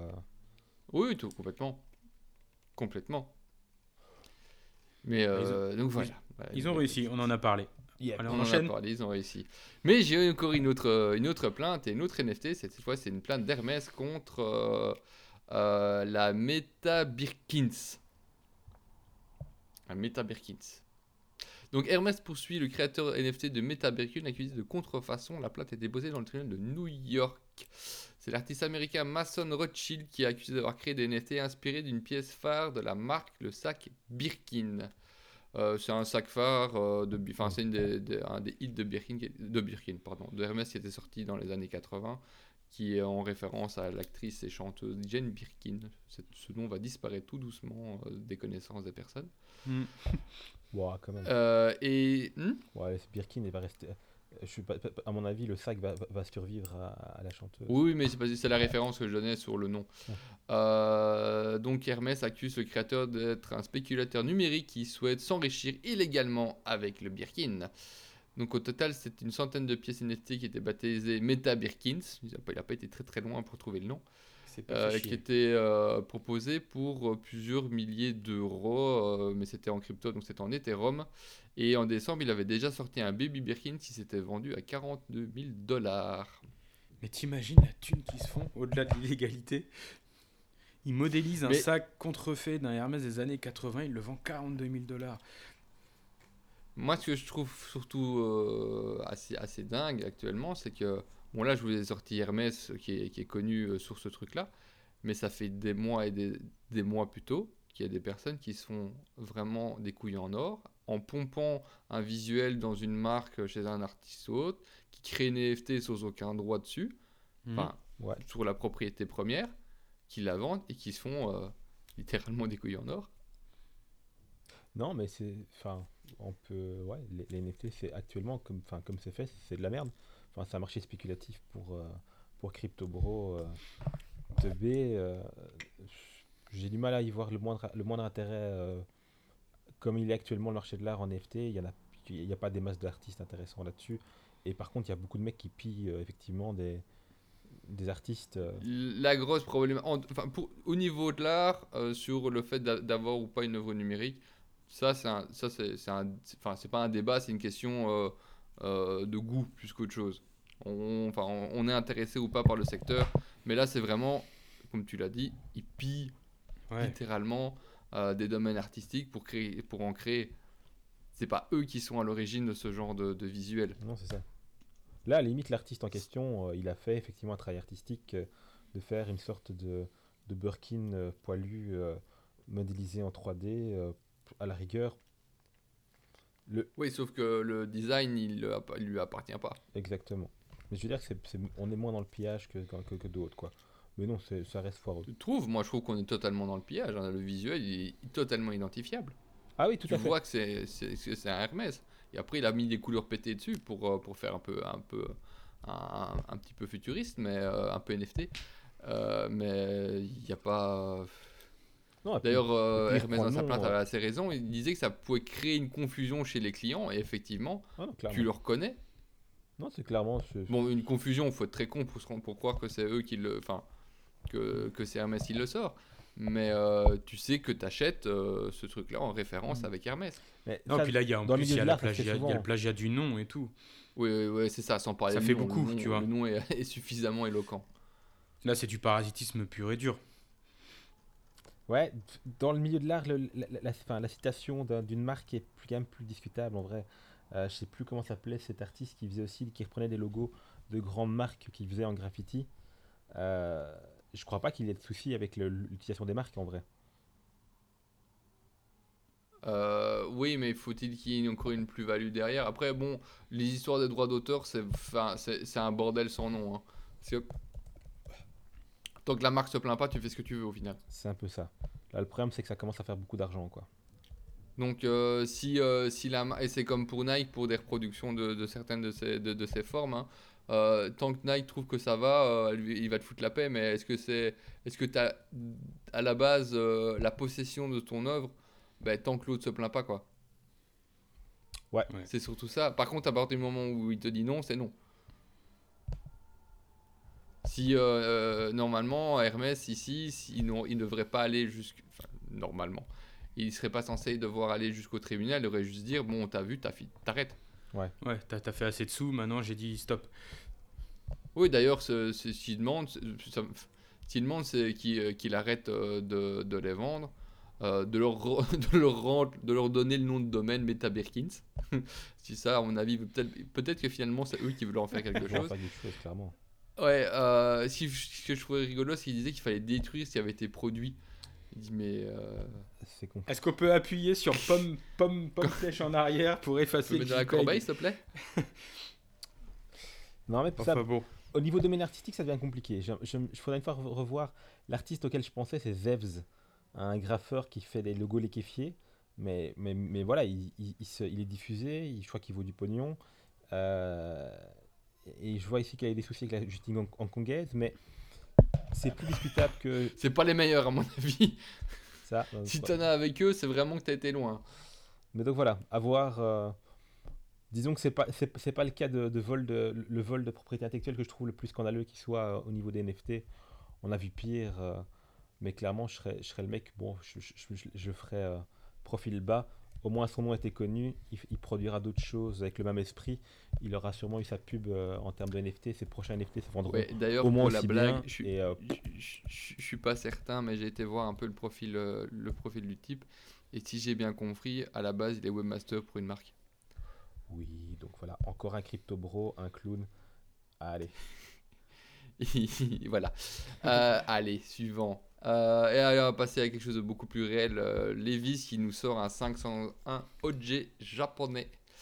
Une version Ah. japonaise en édition limitée de son jean de 1947. Euh, donc une, euh, une toile de 12 os, une coupe workwear slim. Je sais pas ce que c'est réellement qu'une coupe workwear slim, taille haute. Mais on va dire un 501 quoi. Hein Ouais, bah, les la 501, ils différence, c'est, hein. Quoi? Les 501, selon. Ah, si, c'est un modèle de 47. Normalement, c'est censé avoir du volume. C'est bizarre. Enfin, vas-y. Bah, du coup, ils l'ont fait slip pour pouvoir être porté maintenant. Ouais. Quel enfer. Voilà, euh, donc euh, la différence c'est que c'est produit au, au Japon dans une toile japonaise avec des rivets en cuir, le red tag, la braguette à boutons, le page, tout ça, tout ça, orné euh, de gravures et d'inscriptions en japonais. Ça sortira au prix de 700, de 81 000 euh, yens, mais donc euh, 705 euh, Dollars. Plus conversion, plus taxes, plus livraison pour avoir, euh, pour avoir ce petit produit, dans une quantité limitée à 501 exemplaires. Oh, ça tombe tellement bien. Ouais.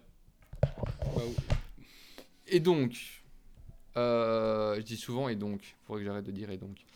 Au final, quoi avec ça euh, C'est joli, mais qui est-ce qui achèterait ce genre de truc? C'est Faut une vraie question que je vous pose. Des fans de Levi's, je dirais. euh, Ouais.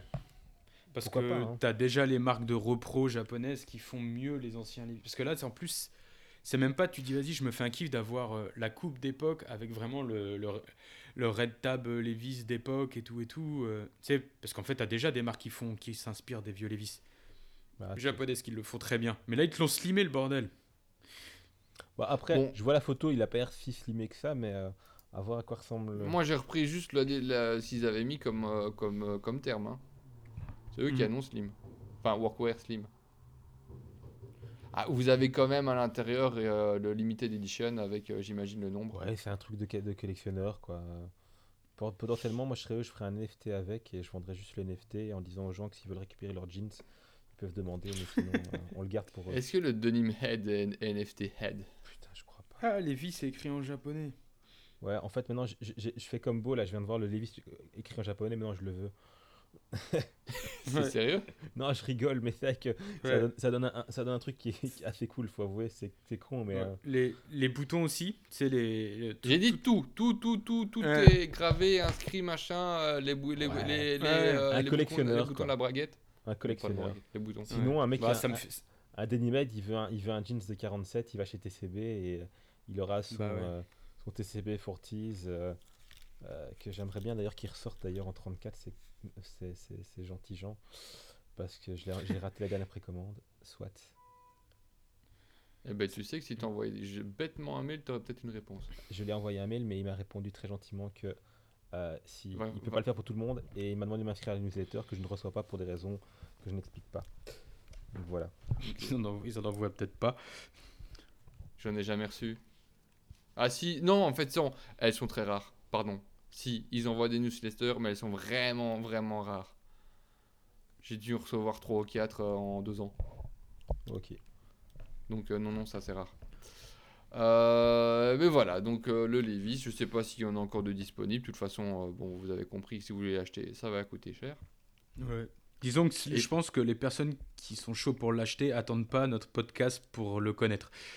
Tu sais, ça a dû tourner Oui, dans oui, les. ça- Là, oh, c'est jamais. Si jamais Mm. quelqu'un d'entre vous qui nous écoute a pu acheter ce jean, on serait très content de Ouais. qu'il nous envoie une photo euh, avec pour voir la slimance ou non. Voilà. euh, De la coupe. de, de, de ce jeans, de cette paire de jeans. Euh, en suivant, on va passer à euh, Miss Shift. Est-ce que vous vous souvenez de ça? MSCHF. Ouais. La, la sneakers du diable avec Lil Nas. Pas du tout. Romain, Non, je suis pas du désolé. tout, tu te souviens pas de ça? Non, ça, ça ne. Alors c'est Lil Nas X, très exactement, qui a fait une collaboration avec euh, Miss Shift, euh, qui est un collectif d'artistes de Brooklyn. Et ils avaient fait, ils avaient sorti une, une Nike euh, qui était- Ah, qu'on a appelée la Nike Satan, qui avait une bulle d'air remplie Ah oui, celle-là, je me d'un souviens. liquide rouge et dans lequel on avait introduit une goutte de sang de l'équipe de production. Yep, Celle-là, je me rappelle. Si, si, je me rappelle celle-là. On a trop envie de parler de Voilà, bah, euh, finalement, euh, Nike avait porté plainte parce que des collectifs euh, de chrétiens euh, catholiques avaient, avaient crié au scandale. Et finalement, évidemment, bah, ils ont juste trouvé un accord hein, et tout va bien dans le meilleur des mondes. Donc, Mischief avait, avait, avait commencé au début avec ce- son œuvre qui était de Persistence of Chaos, qui était un ordinateur qui s'était vendu pour 1 345 000 dollars et qui renfermait les six virus informatiques les plus dangereux au monde. C'est des grands artistes, ces messieurs. Ouais. Et dernièrement, on en avait parlé avec Beau, euh, ils avaient euh, lancé un e-shop qui permettait d'acquérir des sacs en carton en papier de grandes marques de luxe. Donc pour faire comme si tu faisais tes courses dans les grandes, chez, chez les grandes enseignes de luxe. Moi, Ah oui, c'était eux. Putain. C'était eux. C'était eux. D'ailleurs, si vous voulez aller sur leur site, il est fantastique. Il renvoie chaque projet qui a été établi renvoie à un autre site avec une thématique dédiée. C'est un bordel sans nom parce qu'à chaque fois, c'est l'univers qui a été complètement transformé. Et pour l'histoire des sacs en papier, vous pouviez piloter un espèce de caddie. Et euh, à chaque fois vous cliquiez sur un sac euh, de, de marque, il tombait dans votre caddie et votre caddie se remplissait au fur et à mesure. C'était très ludique. Ils sont bons. Euh, et donc ici, euh, Mischief euh, va sortir un nouveau projet, mais qui est un projet qui est beaucoup plus conséquent qu'avant. C'est donc ils vont sortir leur propre, euh, leur propre basket, leur propre ligne de basket, et qui n'est pas cette fois une basket qui a été pompée de. Euh, D'un Les- équipementier. c'était pas, c'est c'est pas une, c'est- c'est pas un custom qu'ils ont fait comme pour la Nike Satan où ils ont repris une basket qui existait et puis après ils l'ont personnalisé. Ici, c'est eux qui vont produire complètement leur basket. Ils avaient aussi sorti une Birkenstock qu'ils avaient appelé, qu'ils avaient mis, qu'ils avaient fait avec un sac euh, de chez Hermès, un Birkin. Donc un Birkenstock. Ce qui est très drôle déjà. Hmm? Ce qui est très drôle. ce qui est très drôle, mais ils ont beaucoup d'humour. Euh, et donc ici, ils vont sortir euh, plusieurs, toute une collection qui va commencer à partir du 21 mars et au fur et à mesure du temps, ils vont, ils vont faire, ils vont, ils vont lancer les paires. La première paire, ce sera la Tap Fui, qui est un clin d'œil à une, euh, Air Force One, donc on va décrire toute noire et qui est enveloppée d'un espèce de gros ruban adhésif couleur jaune et rouge qui n'est pas sans rappeler l'espèce de tenue fantastique que Kim Kardashian avait eu au défilé Balenciaga si vous l'avez vu passer. Yep. Du coup, c'est On sorti aurait dit une espèce de, sau- de saucisse. Hmm? Bon, tu l'as pas c'est- vu. Si, si, j'ai vu. Bah, je suis tombé sur Kim Kardashian. Tombé. En fait, ça, faisait- ça fait vraiment euh, collant de scène de crime euh, euh, Ouais. américaine. là. C'est ça. Moi, je voudrais savoir l'odeur qu'elle a à la fin de la journée, moi. Quoi? Qu- qu- Question Elle est, elle est parce que j'ai vu le, j'ai j'ai vu le comment ça s'appelle, euh, le merde comment on appelle ça, le behind the scene. Enfin, tu sais le comment ça, comment ça a été fait, tu vois. Elle est dans Ouais. un truc entier, elle est dans une sorte de combinaison noire qui doit déjà pas être très respirante. Elle est entièrement saucinée dans du scotch. Imagine l'odeur à la fin de la journée, parce que là, elle est dans une étuve totale. Comme disait Coluche, il doit plus s'en ramasser avec le nez qu'avec une pelle. Je sais pas si j'avais envie d'être présent à ce moment-là, mais euh, bon.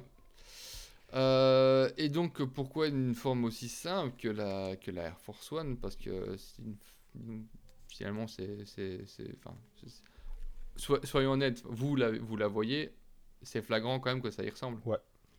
Ou pas? Je, vois- je vois pas bien sur les C'est compliqué, euh, c'est compliqué de base comme ça parce que vraiment la- le truc ouais. est tellement marqué par, euh, par cette, cette bande jaune que.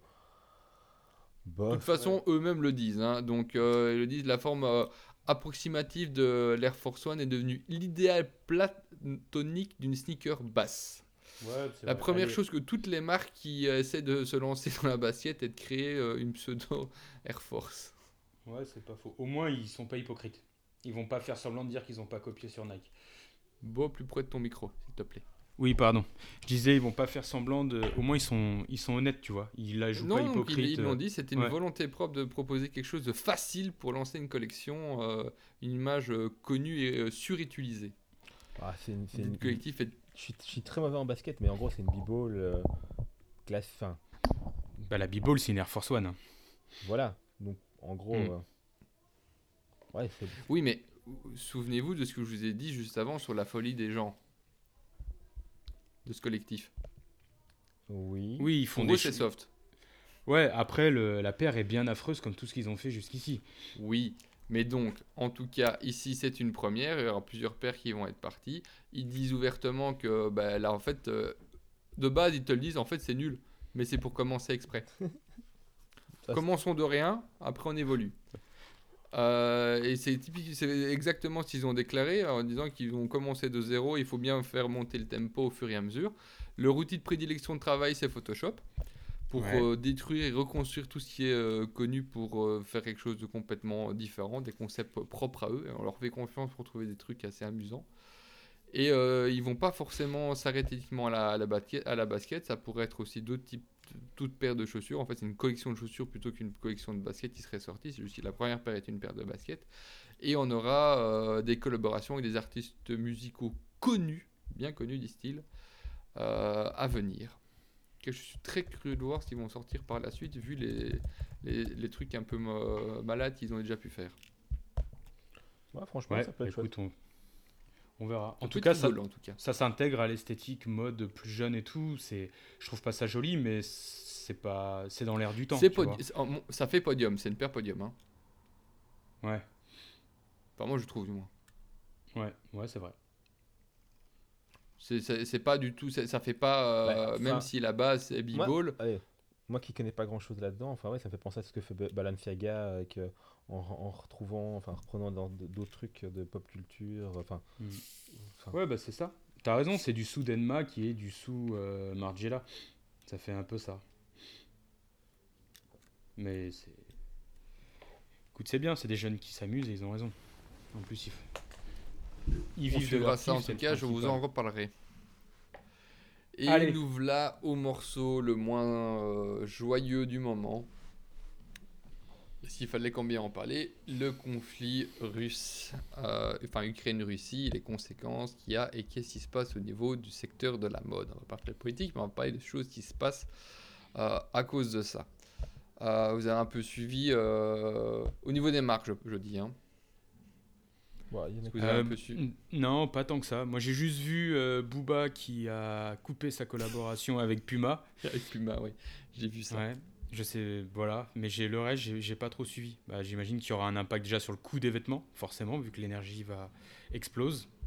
Bah, il y a aussi des marques qui, Ah. qui produisaient en partie euh, en Ukraine. Je crois que Formans, euh, là, les- la marque qui s'occupe de tous les costumes pour toutes les DNVB, euh, avait une, partie de la production en Ukraine, il me semble. Je sais pas si j'en avais déjà parlé, moi je intér- m'étais intéressé il y, a quel- il y a quelques années. Ce que je vais dire, n'a, euh, voilà, c'est c'est- c'est, euh, c'est pas précis parce que je suis pas un énorme connaisseur du domaine, mais il faut savoir que euh, dans les pays, enfin, après le bloc, euh, le- le- enfin, le- la chute du mur de Berlin, Ouais. euh, c'est- beaucoup de ces pays-là ont repris l'outil l'outil textile qui leur était resté du RSS et sont des spécialistes dans la confection de vêtements. Avant, c'était des vêtements de travail ou des vêtements militaires, etc. ou des costumes, euh, mais ils avaient des outils de production et des compétences et des connaissances ils ont développé euh, dans, dans ces pays-là. En Roumanie, il y a beaucoup de costumes qui se font en Roumanie, par exemple. En Ukraine, c'est le cas. Fun fact, euh, je vais faire mes, mes retours chez une personne qui travaille euh, avec quelqu'un qui vient d'Ukraine, qui est ingénieur textile. Je savais même pas que ça existait. Il en faut? Il en faut, c'est très bien. Mais euh, pour dire, ils ont développé vraiment au, point où il y a des études spécialisées assez poussées dans le domaine dans ces pays-là.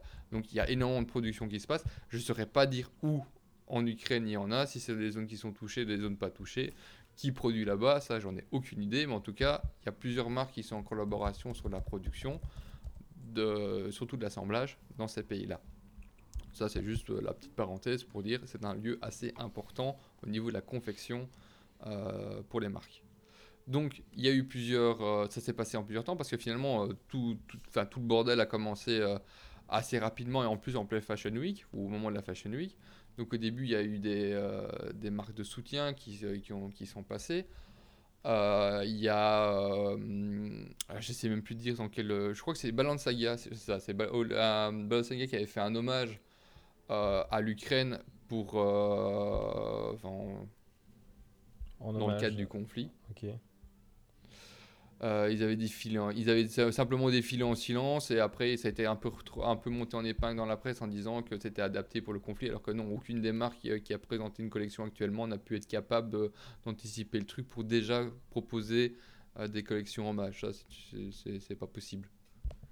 C'est trop. Euh, c'est trop juste. Ils avaient juste mis euh, en gros des, des, des t-shirts euh, bleus et jaunes sur les sièges de, pour les spectateurs du ça. défilé. Quoi. Avaient, C'est juste que comme il y avait des, c'était des collections euh, qui, où- où- de- enfin, qui étaient assez, euh, assez dark, où on pouvait avoir des, certains, certains motifs. Je parle de toutes les collections générales, pas celle de Balenciaga. Euh, J'ai vu popper euh, des oh on soutient euh, voilà euh, à la guerre tout ça. Ouais non pas du tout. Oui. Euh, donc il y avait ça. euh, chez Balmain, on parlait juste avant, Louis Roustin, c'est euh, le, le DA de, de la marque, avait fait un message sur les réseaux sociaux. Et en fait, j'ai pas énuméré toutes les marques parce que ce serait pas tellement intéressant, mais il y a eu plusieurs choses. Il y a eu d'abord des messages de soutien qui sont arrivés. Euh, directement euh, pendant les, euh, les défilés, il y a eu, comme tu disais, euh, des images qu'on a pu voir à gauche, à droite qui étaient en rapport avec ça. La plupart des défilés se sont faits dans le silence, exprès, euh, pour pas donner de côté festif et juste faire le taf. Euh, puis il y a les dons qui ont commencé à tomber. Ça, je parle au niveau uniquement des soutiens, hein, Ouais. des marques. La plupart des groupes se sont positionnés euh, d'abord euh, en communiquant par rapport aux dons qu'ils allaient faire pour des associations, d'agences de l'ONU, etc. Et en, dans un deuxième temps, il est arrivé un boycott. Que je- ça, ça, vous l'avez peut-être vu, vous avez peut-être vu sur les réseaux, où on voyait en une fois bah, tel groupe qui annonçait qu'ils arrêtaient, de, le, qu'ils fermaient leur boutique. Yep. D'autres groupes qui euh, suspendaient le- leur livraison. D'autres groupes qui ne livraient plus, qui, euh, qui fermaient complètement leur magasin. Donc, on- on- pour euh, comment citer quelques-uns, il y a, le, il y a Swatch, le Swatch Group, où tu as Omega et toute, euh, une, une grosse partie de l'horlogerie euh, suisse euh, qui se retrouve dedans, qui a fermé ses boutiques. Le groupe SMCP qui a Sandro, Mage, de Fursac, etc., qui a suspendu ses livraisons. Hermès qui suspend ses activités. LVMH et Kering qui ferment de manière temporaire, entre parenthèses. Donc, en tout cas, la plupart des grands groupes euh, qui, euh, qui sont présents ont arrêté, de, euh, ont arrêté le- le- leurs activités dans le pays, que ce soit en arrêtant de livrer, en ayant des magasins vides, parce qu'il y en a certains qui sont toujours ouverts, mais juste que bah, t'as plus rien dedans, simplement, et d'autres qui disent carrément employé chez vous. En, Ukraine ou en Russie? Pardon, en Russie. Ok, Je crois qu'en Ukraine, c'est pour d'autres raisons s'ils arrêtent. Voilà. Il n'y a plus de business à faire. C'est ça. Après, je sais pas s'il y a beaucoup de gens qui vont aller se pointer chez LVMH, si, si, euh, enfin, y a- ou chez, Hermès- chez Hermès, s'il s'il en existe un euh, à- en Ukraine pour, euh, pour s'acheter quelque chose. Pas trop le moment. Bah ouais, non. Le monde C'est a pas trop le moment. Mais j'ai entendu toutes ces, toutes ces histoires effectivement de, de- de magasins, de chaînes. Enfin, le, McDo était le, plus, le truc le plus euh, marquant euh, qui se barrait de. de Mais nous Russie. parlons pas du McDonald's ici. Pardon. Mais euh, Si, vas-y. je me demande à quel point, en fait, au-delà du- au-delà d'un soutien quelconque, c'est juste aussi une question du fait que, à partir du moment où la monnaie se, se casse la gueule à ce niveau-là, chez, enfin, en Russie, est-ce que c'est encore intéressant de travailler là-bas simplement? Est-ce que c'est pas juste une question de. Alors, euh, je crois que euh, on pourrait avoir beaucoup d'avis là-dessus, mais je sais pas si on pourrait avoir un avis qui soit réellement en, en corrélance avec la réalité. Ça va être compliqué. En corrélation, hein, pardon, avec une la réalité. de communication, quel que, dans, dans- quel que soit le, le sens. En tout cas, euh, ça arrivait assez vite. Maintenant, je sais pas ce qu'il en est.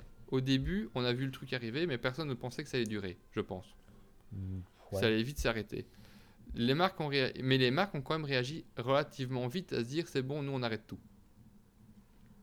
Qui était... Et ils étaient directement en soutien avec les mesures qui étaient prises par, euh, Par l'Europe ou les États-Unis ou l'OTAN. Euh, et, pour certains, ils ont même dégainé bien, dégainé bien avant. Donc il y, a quand même, euh, il y a quand même un aspect, euh, ouais, nous on ne veut pas prendre part à ça, euh, ou enfin du moins on veut se positionner euh, par, par rapport à ça. Il y a quelque chose quand même comme assez intéressant, c'est que les, les- ces marques de luxe sont quand même très présentes en Russie. Là j'ai parlé des gros groupes, hein. sinon euh, il y a un truc qui m'avait quand même beaucoup amusé, c'était Levi's qui avait suspendu ses ventes en disant que les jeans étaient considérés comme des symboles du capitalisme. ouais. Donc c'était une action, une grande action de, de- de stopper les ventes. Non, vraiment, vraiment, je me pose la question. Je suis pas suffisamment calé là-dedans en géopolitique et en, en économie, mais j'ai juste l'impression aussi simplement qu'à partir du moment où le rouble se casse la gueule, bah, que, que ça devient pas intéressant en fait. Enfin, que de manière très, très basique, à partir du moment où bah, la monnaie se casse la gueule, est-ce que ça vaut encore vraiment la peine de. de- La monnaie s'était pas cassé la gueule à ce moment-là. Ouais, c'est vrai. Mais, enfin, je suppose qu'ils s'attendaient bien à ce que ça se casse la gueule rapidement. Bon, après, de toute façon, il y a certainement un point de vue économique derrière. Il y en a, il y en a- il y en a certainement qui, ont ré- qui- qui avaient des, des meilleures euh, informations et qui ont réfléchi différemment. Moi, je trouvais ça, ce que je trouvais intéressant, c'est que, bon, on va dire que McDonald's, ça, va peut-être toucher le petit peuple ou euh, d'autres euh, d'autres mesures qui vont directement impacter le commun des mortels russe. Savoir que le commun des mortels russe n'est peut-être pas le même que le nôtre. Mais quand les grands groupes des, des grosses villes, parce que c'est pas des machins qui se trouvent au milieu de la campagne, hein, Hermès, LVMH et autres, euh, décident de fermer leurs magasins, par rapport à la population, en tout cas, l'impact, il est réel. Il est visible. Et pour tous ceux qui sont peut-être pas touchés directement en petits consommateurs, les personnes plus aisées de la société russe, pour le coup, là, euh, elles n'ont plus, les- elles ont plus les moyens d'aller faire leur petit commerce euh, comme d'habitude dans des lieux où normalement tout est permis. Ouais, je te dis vraiment, j'ai du mal à me rendre compte vraiment de l'impact. Tant que t'es pas sur place, c'est difficile à se rendre compte. Après, euh, même, même les plus petits shops, hein, même, même, même des H&M, des Zara et autres, euh, des trucs qui étaient importants pour les Russes se sentir un peu comme tout le monde, qui, qui se barrent, je crois que ça, faisait, ça leur faisait mal. Euh, Mais c'était le but. À, à- à- Ouais. à mon avis, il y a quelque chose que j'ai pas compris. C'est le but. je crois que c'est le but, oui, potentiellement. Ah oui. oui. Mais est-ce que Mais c'est sur- quand, quand, quand- enfin ici c'est un, un, un- boycott qui a été fait hein, des marques en disant on ferme.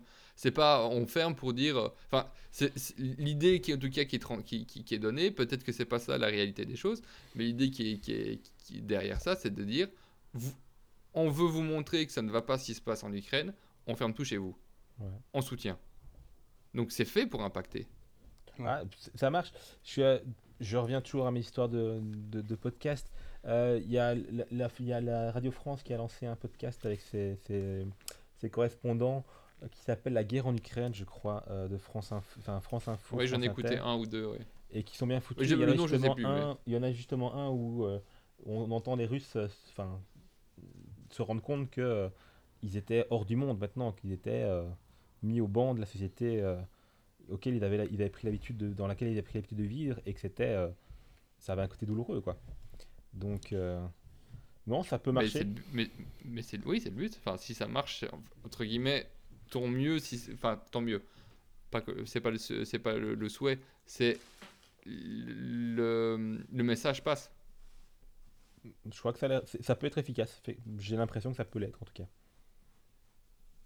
De mon point de vue, au début, en tout cas, la première volonté, c'était de dire, on prend. Bon, après, à côté de ça, c'est aussi pour euh, pas nourrir une économie où, euh, comme tu dis, le problème des roubles fait- qu'ils vont peut-être pas savoir vendre ou qu'ils ont peut-être peur, de se faire casser leur magasin. Ça, c'est pas, pas impossible. hein. Euh, en représailles euh, de, des autres mesures qui sont faites. Parce que j'imagine qu'il n'est pas bon de- de mettre un drapeau européen ou américain en Russie actuellement. Et inversement. Ouais, mais le peuple, le peuple russe est pas, est pas derrière Poutine en majorité. hein. Alors ça, tu vois, c'est un débat. Bon, là, on est en train de sortir complètement du, côté un peu euh, facho- euh, fa- Ouais, ouais, de la chose. Mais euh, c'est assez intéressant euh, ce que tu dis parce que j'ai entendu une autre personne qui disait mais c'est quand même dommage de leur faire mal au petit peuple. Je traduis, hein. Hmm. Non, mais après, c'est, moi je pense que c'est bien tout ce qui se passe. Qui n'est n'est pas responsable. Mais le- Que ça touche- derrière les- pas mal de mesures, euh, c'est que le peuple dise et les gars, euh, dirigeants, tout ça, euh, arrêtez vos conneries. Non, mais oui, c'est paralyser l'économie et comme on lit les mecs hyper actifs sur Insta, les Kluxman et compagnie, l'arme, de guerre, de pas nourrir l'arme de guerre russe.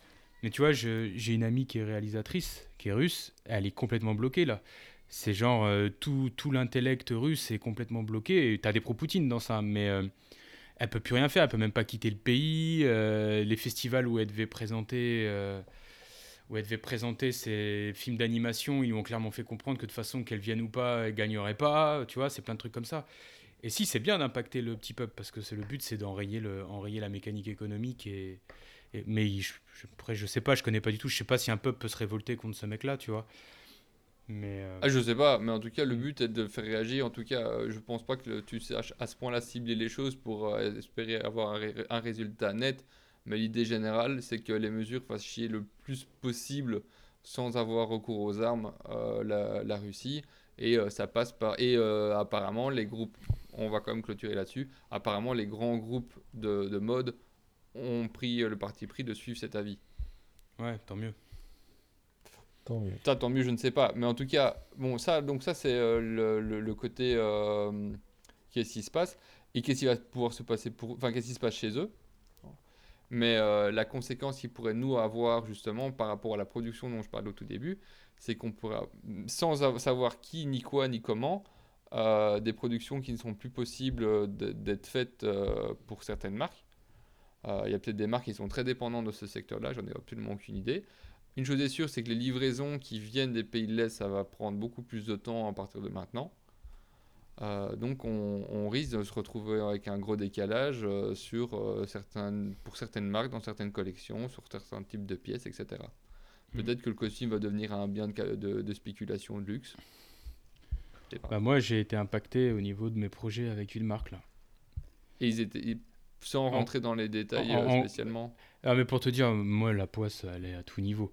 C'est-à-dire que le Covid a fait fermer l'usine portugaise historique avec laquelle bossait cette marque.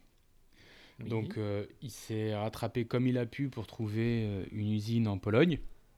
Sauf que le fournisseur de matières premières, qui était un mec de l'Est, travaillait avec euh, la Biélorussie. Et comme la Biélorussie, elle est avec la Russie, elle a coupé tout accord le temps du truc ou je sais pas quoi, j'ai pas les détails.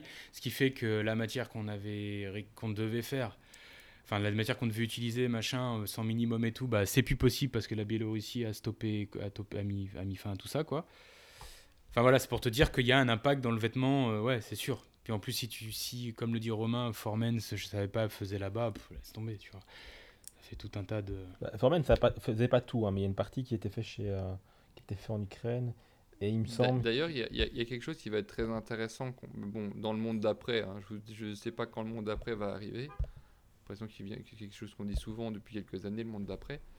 Mais euh, quand tout, si tout reprend, pas dire comme avant, parce que c'est pas possible, mais si tout reprend, ça va devenir un positionnement politique que d'intervenir avec certains acteurs.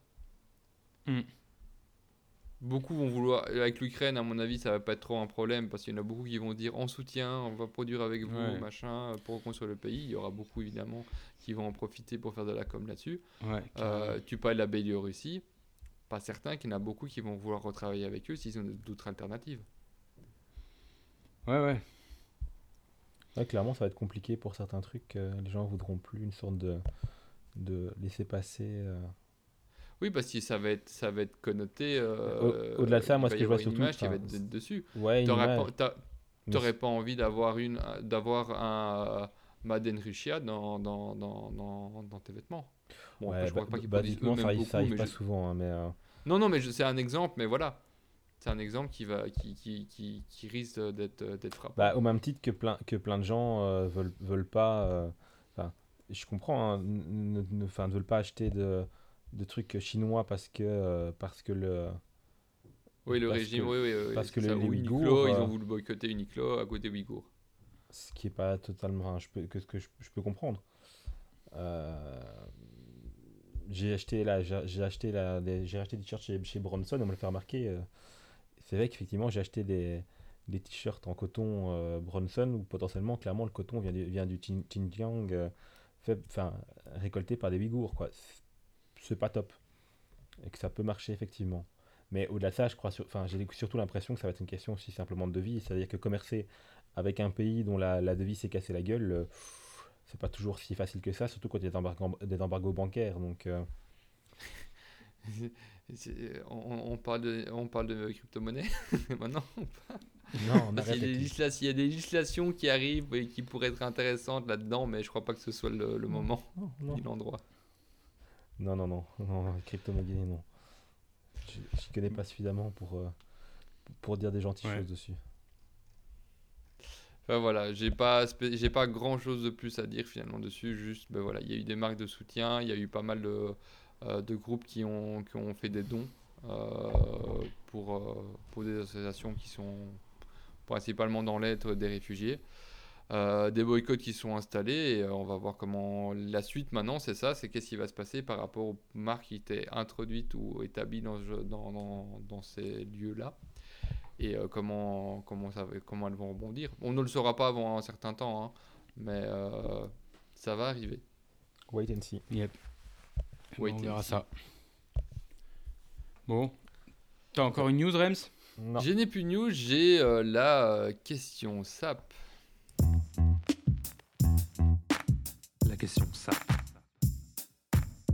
La question SAP qui est en lien directement, du moins oui, directement avec ce qui s'est passé, le, le camo et le vêtement militaire en période de guerre, qu'est-ce que ça peut dire de nous? Ou est-ce que, est que ça dit quelque chose de nous ou pas? Euh, je vais introduire un peu le sujet, donc euh, quid de la vision de, ces motifs guerriers? Les motifs camo, depuis pas mal d'années, ont quitté l'univers seul de, l'armée, du militaire, pour arriver dans le lifestyle, que ce soit dans le vintage, euh, dans la M43, les G107, le camo, les camo Tiger ou Land Rain, etc. Il faut rappeler qu'à la base, c'est beaucoup des pièces qui sont issues du, vestiaire, militaire, euh, du vestiaire euh, masculin, qui proviennent euh, du vêtement militaire, qui ont été détournés, par, comme le trench ou le chino ou encore pas mal d'autres, mais c'est celles qu'on a souvent en tête. Les marques utilisent souvent ce, type de vestiaire au niveau des pièces ou de son image, que ce soit uniquement pour le, visuel ou cette image un peu, un peu guerrier, pour des collections ou des réinterprétations, que ce soit, soit des collections qui soient avec des pièces qui sont identiques ou des réinterprétations de cette pièce-là. Il y a plusieurs marques qui sont assez connues là-dedans. Tu as qui reprend carrément des, produits militaires, qui les retransforme pour donner un côté un peu plus peace de Real McCoy, qui fait de la reproduction assez qualitative, euh, Nigel Cabourne, Ar- Arashi de Nîmes, coucou Bobo. Mm. Euh, quand vous tapez euh, SS22 pour euh, Spring Summer 2022 euh, camo dans Google, vous avez déjà pléthore de machins qui arrivent. B, Pétude, Orally, Woolride, Saint-Laurent, ceci. Même Ouais. Puma a une collection avec, avec du camo. Universal Work a une collection entière sur le camo. Bref, les pièces militaires sont partout dans, dans l'habillement masculin. On retrouve dans toutes les collections dans- dans- depuis pas mal d'années, mais est-ce que cette image, en période, de- ce, visuel guerrier en période de guerre va, rester et pas donner des, conno- des connotations? Est-ce qu'il faut faire attention à porter ce genre de pièces actuellement ou pas? Fun fact pour moi, enfin fun fact, pas si fun que ça, quand j'ai appris que euh, les, Russes étaient arrivés en Ukraine, le matin même, j'avais déjà une tenue qui était préparée, il y avait un pantalon en camo dedans, je l'ai pas mis. Et c'est arrivé automatiquement dans mon esprit, je ne l'ai pas mis parce qu'en me disant non, ça va pas avec le moment de mettre ce genre de pièces. Mais quel est Hmm. votre avis vous là-dessus? Est-ce que vous avez, euh, est-ce que, est-ce que ça vous a touché de cette, enfin, est-ce que vous avez euh, cette réflexion qui est apparue ou pas? Tu veux commencer, Romain? Ouais, moi je vais attaquer. Bah, moi j'ai un peu le même problème. Que... Enfin, le même problème. J'ai beaucoup, j'ai j'ai pas les masses de pièces camo, mais euh, j'y ai pensé aussi l'autre jour. J'ai le même, même, le même souci. Je voulais mettre ma, ma veste. euh, j'ai un camo finlandais, je crois, euh, réversible. Euh, je voulais tester un truc avec, puis je me suis dit que c'était vraiment pas, pas le moment. Euh, J'avais déjà été plusieurs fois gêné aussi un peu avec ça. J'habite près d'un camp de réfugiés. Et j'ai déjà eu des, des, regards euh, en me disant merde, c'est que c'est peut-être un peu déplacé comme tenue. Donc j'essaye en général d'éviter. Après, il y a des camos qui sont revisités où les gens se rendent pas compte. J'ai une chemise en, en jacquard bleu marine, c'est un motif camo, mais personne ne le verra. Là, je continuerai à les, mettre, mais pour l'instant, le reste du camo, euh, bah, il va être passé au placard pendant quelques temps parce que ouah, c'est pas le moment. Et au-delà de ça, j'ai même, j'ai même envie de dire que même quasiment, enfin, toutes mes vestes d'inspiration militaire vont être un peu remises au placard pendant euh, un moment, je crois. À cause de ça ou euh, c'était déjà quelque chose qui pouvait un petit peu te, te, te freiner? Ah, ça m'arrivait d'y penser, mais jusque-là, euh, pour le moment, euh, ça me paraît allez, limite de mauvais goût en fait.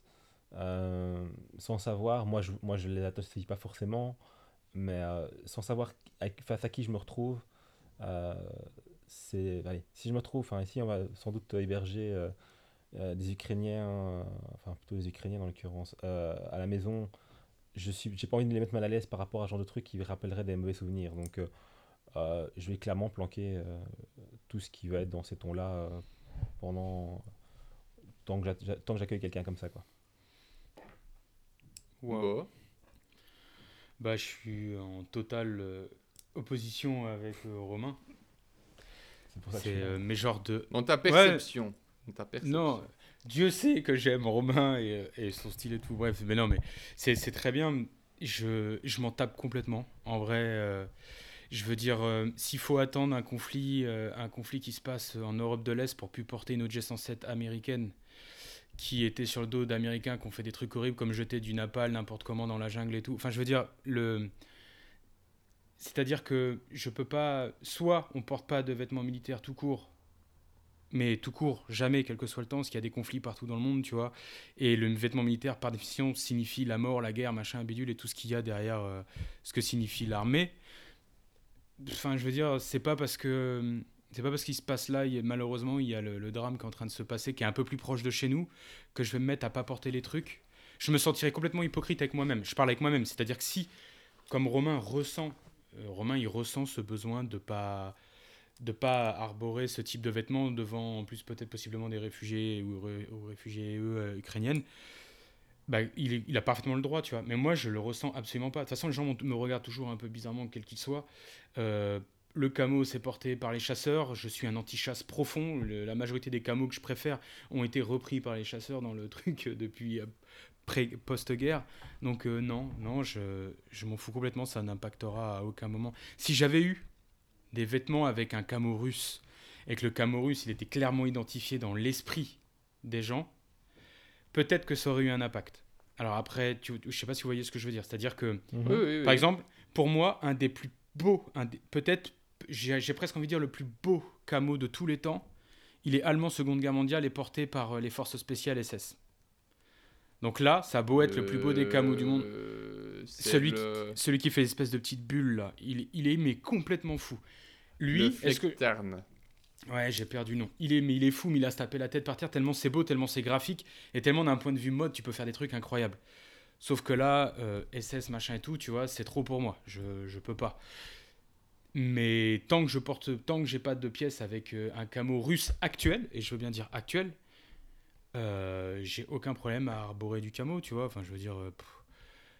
Enfin, je, je, je serais hypocrite avec moi-même de pas en porter. C'est-à-dire que si je.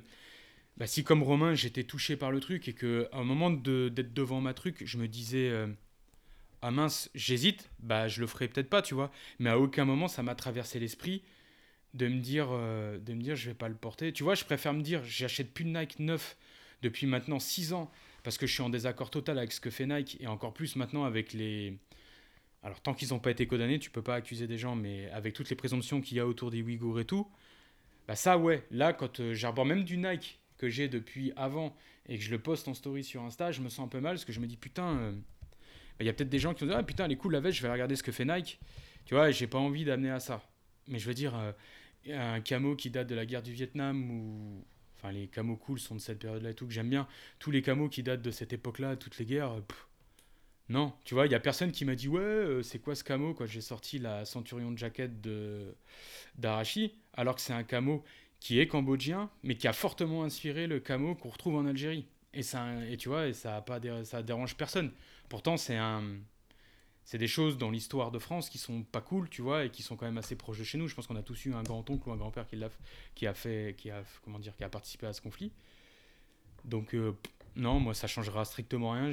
D'ailleurs, j'ai même hâte qu'ils commencent à faire un chouïa meilleur pour remettre beaucoup plus mes, mes surchemises euh, militaires et Eh tout. ben, j'ai vraiment, vois, j'ai c'est vraiment trop là hâte. que euh, moi, ça m'a. Je suis un peu entre vous deux, au final. C'est juste ce jour-là, parce que c'était un pantalon, parce que au-dessus j'avais une M43, parce que j'ai un sac qui est un peu tactique. Je m'étais dit, c'est peut-être pas le bon move. Mhm. Mais c'était un truc, l'ensemble de Rems la tenue. Pardon? Rems, il y, a a que toi qui sais tout ça. Tu sais que la majorité des gens, ils captent Non, non, pas. non, mais même moi, ça me dérangeait d'être dans un aspect guerrier un jour de guerre. Ouais. C'était plus, c'était vraiment là-dessus. Parce que je- je- franchement, j'en ai vraiment rien à péter de com- ce qu'on peut penser de moi. Euh, à la limite, tu vas dire écoute, tu vas en Ukraine. Euh, pff, ouais, je- on va pas me la faire deux fois. La personne a vite comprendre qu'elle m'emmerde. Donc Toi, ça, c'est pas mauvais. spécialement un souci. C'était plutôt par rapport à moi-même. Je me disais ouais, euh, c'est pas un jour où j'ai envie de mettre. du- En fait, c'était Mm. vraiment en réaction avec l'actualité. Et après, Ouais. j'ai eu cette réflexion sur ben quoi le camo, qu'est-ce qui va en être? Parce que c'est vrai que ben, ça peut avoir cette connotation que même si moi ça ne me touche pas, je peux comprendre que pour beaucoup, enfin ça me touche pas, là pour le coup ça va peut-être un peu toucher, mais pas dans une gêne de le porter spécialement euh, en général, c'est juste là euh, un jour où on va faire que parler de guerre du début, enfin de- du matin au soir, moyen. Par contre, Ouais. et c'est là où je vais être un peu, où je vais quand même peut-être moins emporter actuellement. Je vais avoir beaucoup, pas, je vais, je vais pas du tout avoir ce problème-là en été, où je vais être vraiment à la cool, euh, en, avec une pièce qui va être euh, peut-être, euh, enfin une surchemise peut-être camouflage ou, ou même avec un olive, ou, mais bon voilà, de, qui, qui est une pièce militaire. Mais comme, comme ça va passer dans une tenue euh, qui, qui ne sera pas de ce type-là, ça va pas du tout me gêner. Hmm. Mais un- hiver, bah, tu vois finalement, si tu es dehors, bah, tu vois, parce que là c'était donc un pantalon euh, en camouflage, bah, tu vois que ça. Ouais, mais c'est un- t'as dit un truc qui est intéressant, Rems. Sûr. C'est, tu sais, quand t'as dit je vais, intéressants. ouais, qui est particulièrement intéressant dans le lot de tout ce que tu peux dire d'incroyablement intéressant. C'est, tu dis, j'avais pas envie de me sentir guerrier. Oui. Et tu vois, par exemple, moi, j'ai tous les vêtements militaires que j'ai, ils sont complètement déconnectés, dé- dé- déconnotés dans mon esprit et décorrélés de, de l'héritage militaire au sens la guerre et tout. C'est-à-dire que je suis pas du tout euh, en mode euh, baba cool, peace and love et tout, tu vois. Mais on- je porte ça avec des chemises à fleurs, j'ai des bijoux partout. Je me sens pas du tout guerrier. Je me sens pas du tout euh, badass. Tu sais, l'homme qui met une veste militaire. Tu sais, je, je sais pas comment te le dire. Si on devait grossir le trait, je me sens beaucoup plus en mode euh, euh, cool, faites l'amour, pas la guerre. J'ai des lunettes colorées rondes et des oui, fleurs mais dans les cheveux. c'est- Moi, moi, moi aussi, mais euh, en général, quand justement quand je mets, j'ai, euh, j'ai, j'ai une, euh, mais tu l'as vu d'ailleurs, euh, une chemise à courte manche avec un gros, euh, un gros motif euh, de euh, d'Apocalypse Now dans le dos.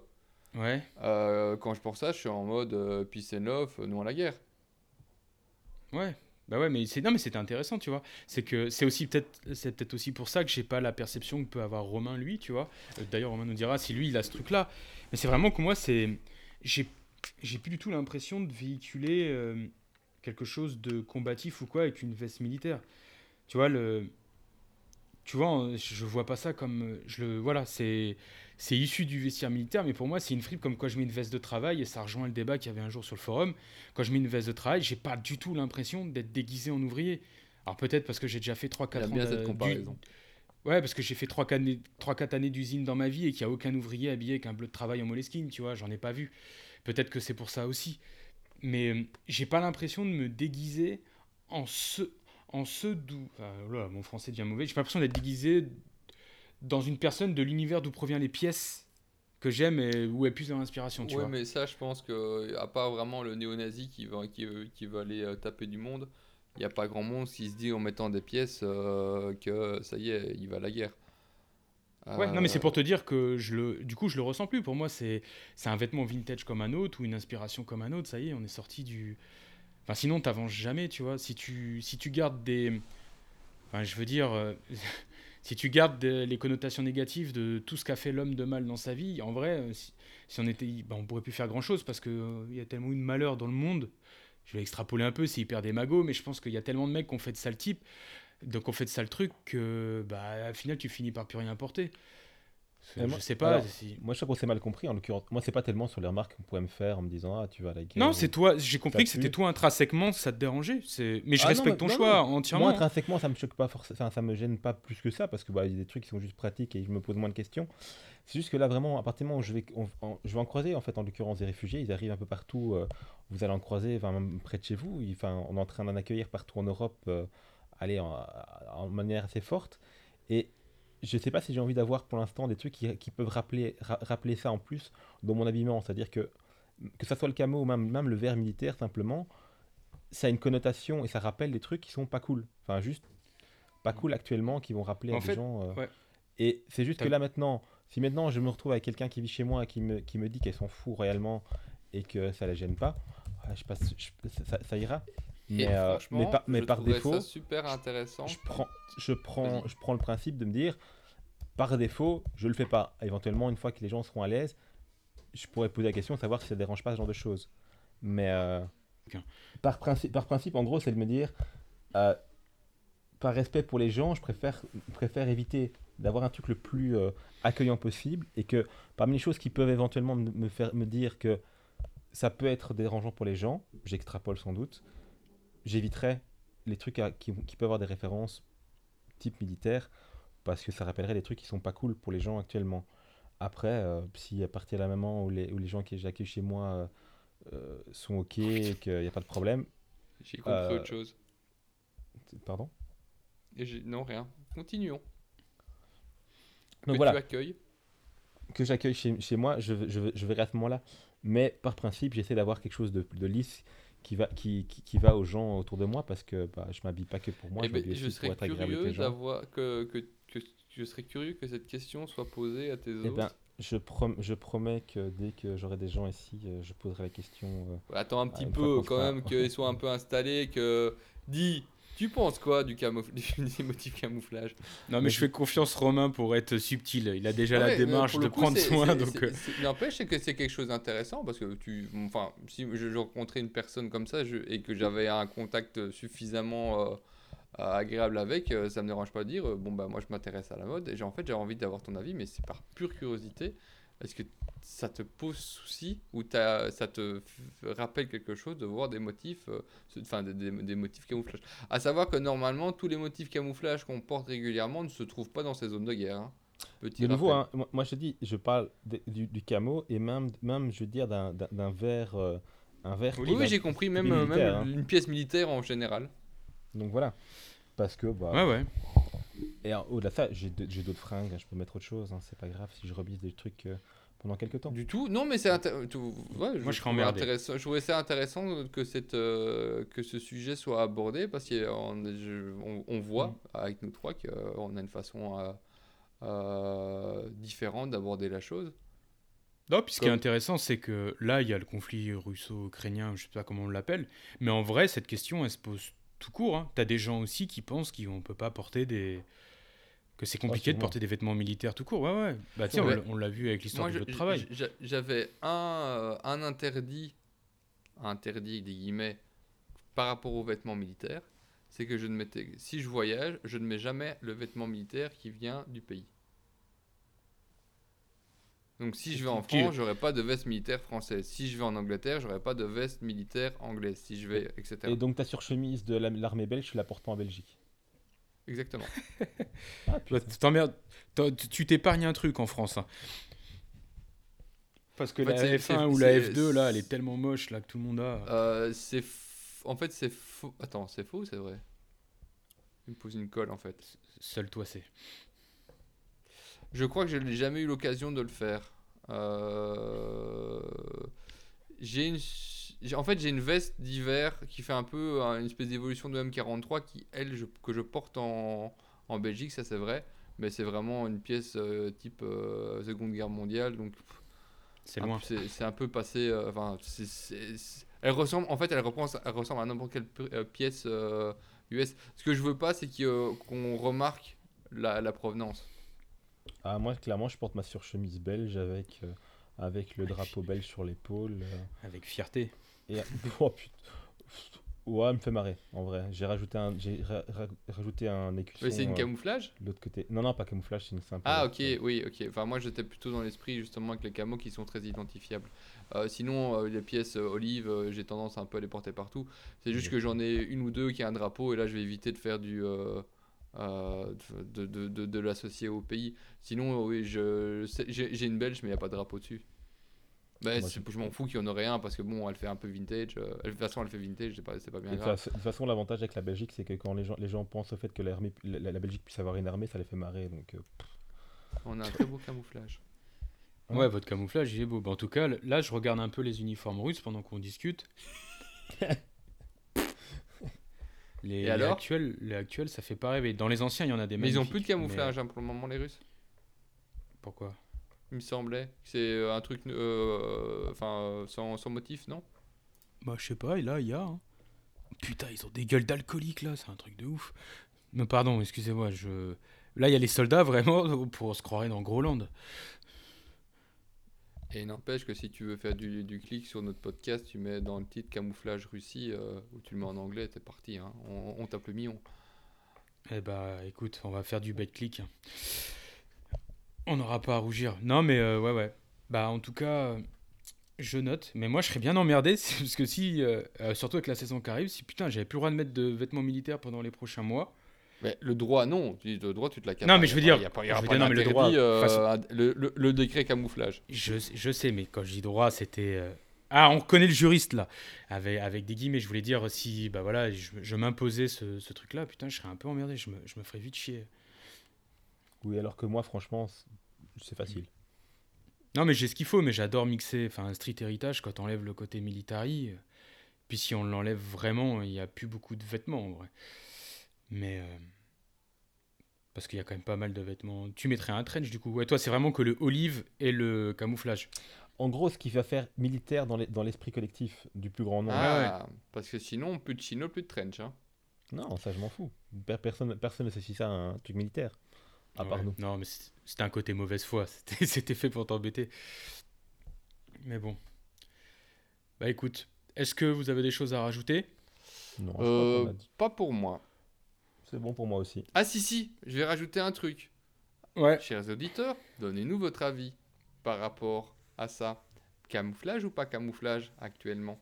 Bah, comptez Ouais. sur moi pour relancer le truc sur, euh, sur le forum. sur les euh, plateformes sur Ouais, les et puis parce que je, plateformes, Bah, puis ce que je vais faire, je vais en profiter, vu que là, avec euh, Romain, c'est une nouvelle aventure et c'est WeTalkSap euh, 2.0, on va beaucoup plus animer le compte Instagram et on, on lancera le débat, ces débats sur, euh, sur le compte Insta et tout, par rapport aux questions SAP, comme on les fait, etc. Histoire de pouvoir partager ça aussi avec vous. Qu'on puisse voir les avis, limite, on fera un petit sondage. Ça pourrait être intéressant, voir si, euh, si on est plus Romain, plus Boras. euh, et puis, euh, bon, on pourra pas faire le milieu pour Rems, mais Bah c'est intéressant aussi de voir, voir la perception. Ouais. On enchaîne Avant de On conclure, enchaîne. on se fait le petit coup de cœur, euh, coup de gueule, comme d'habitude. Yep. Ça va pour moi. Qui commence? Honneur au nouveau? Alors, coup de cœur, j'ai un gros coup de cœur pour une marque que, que- que vous adorez tous.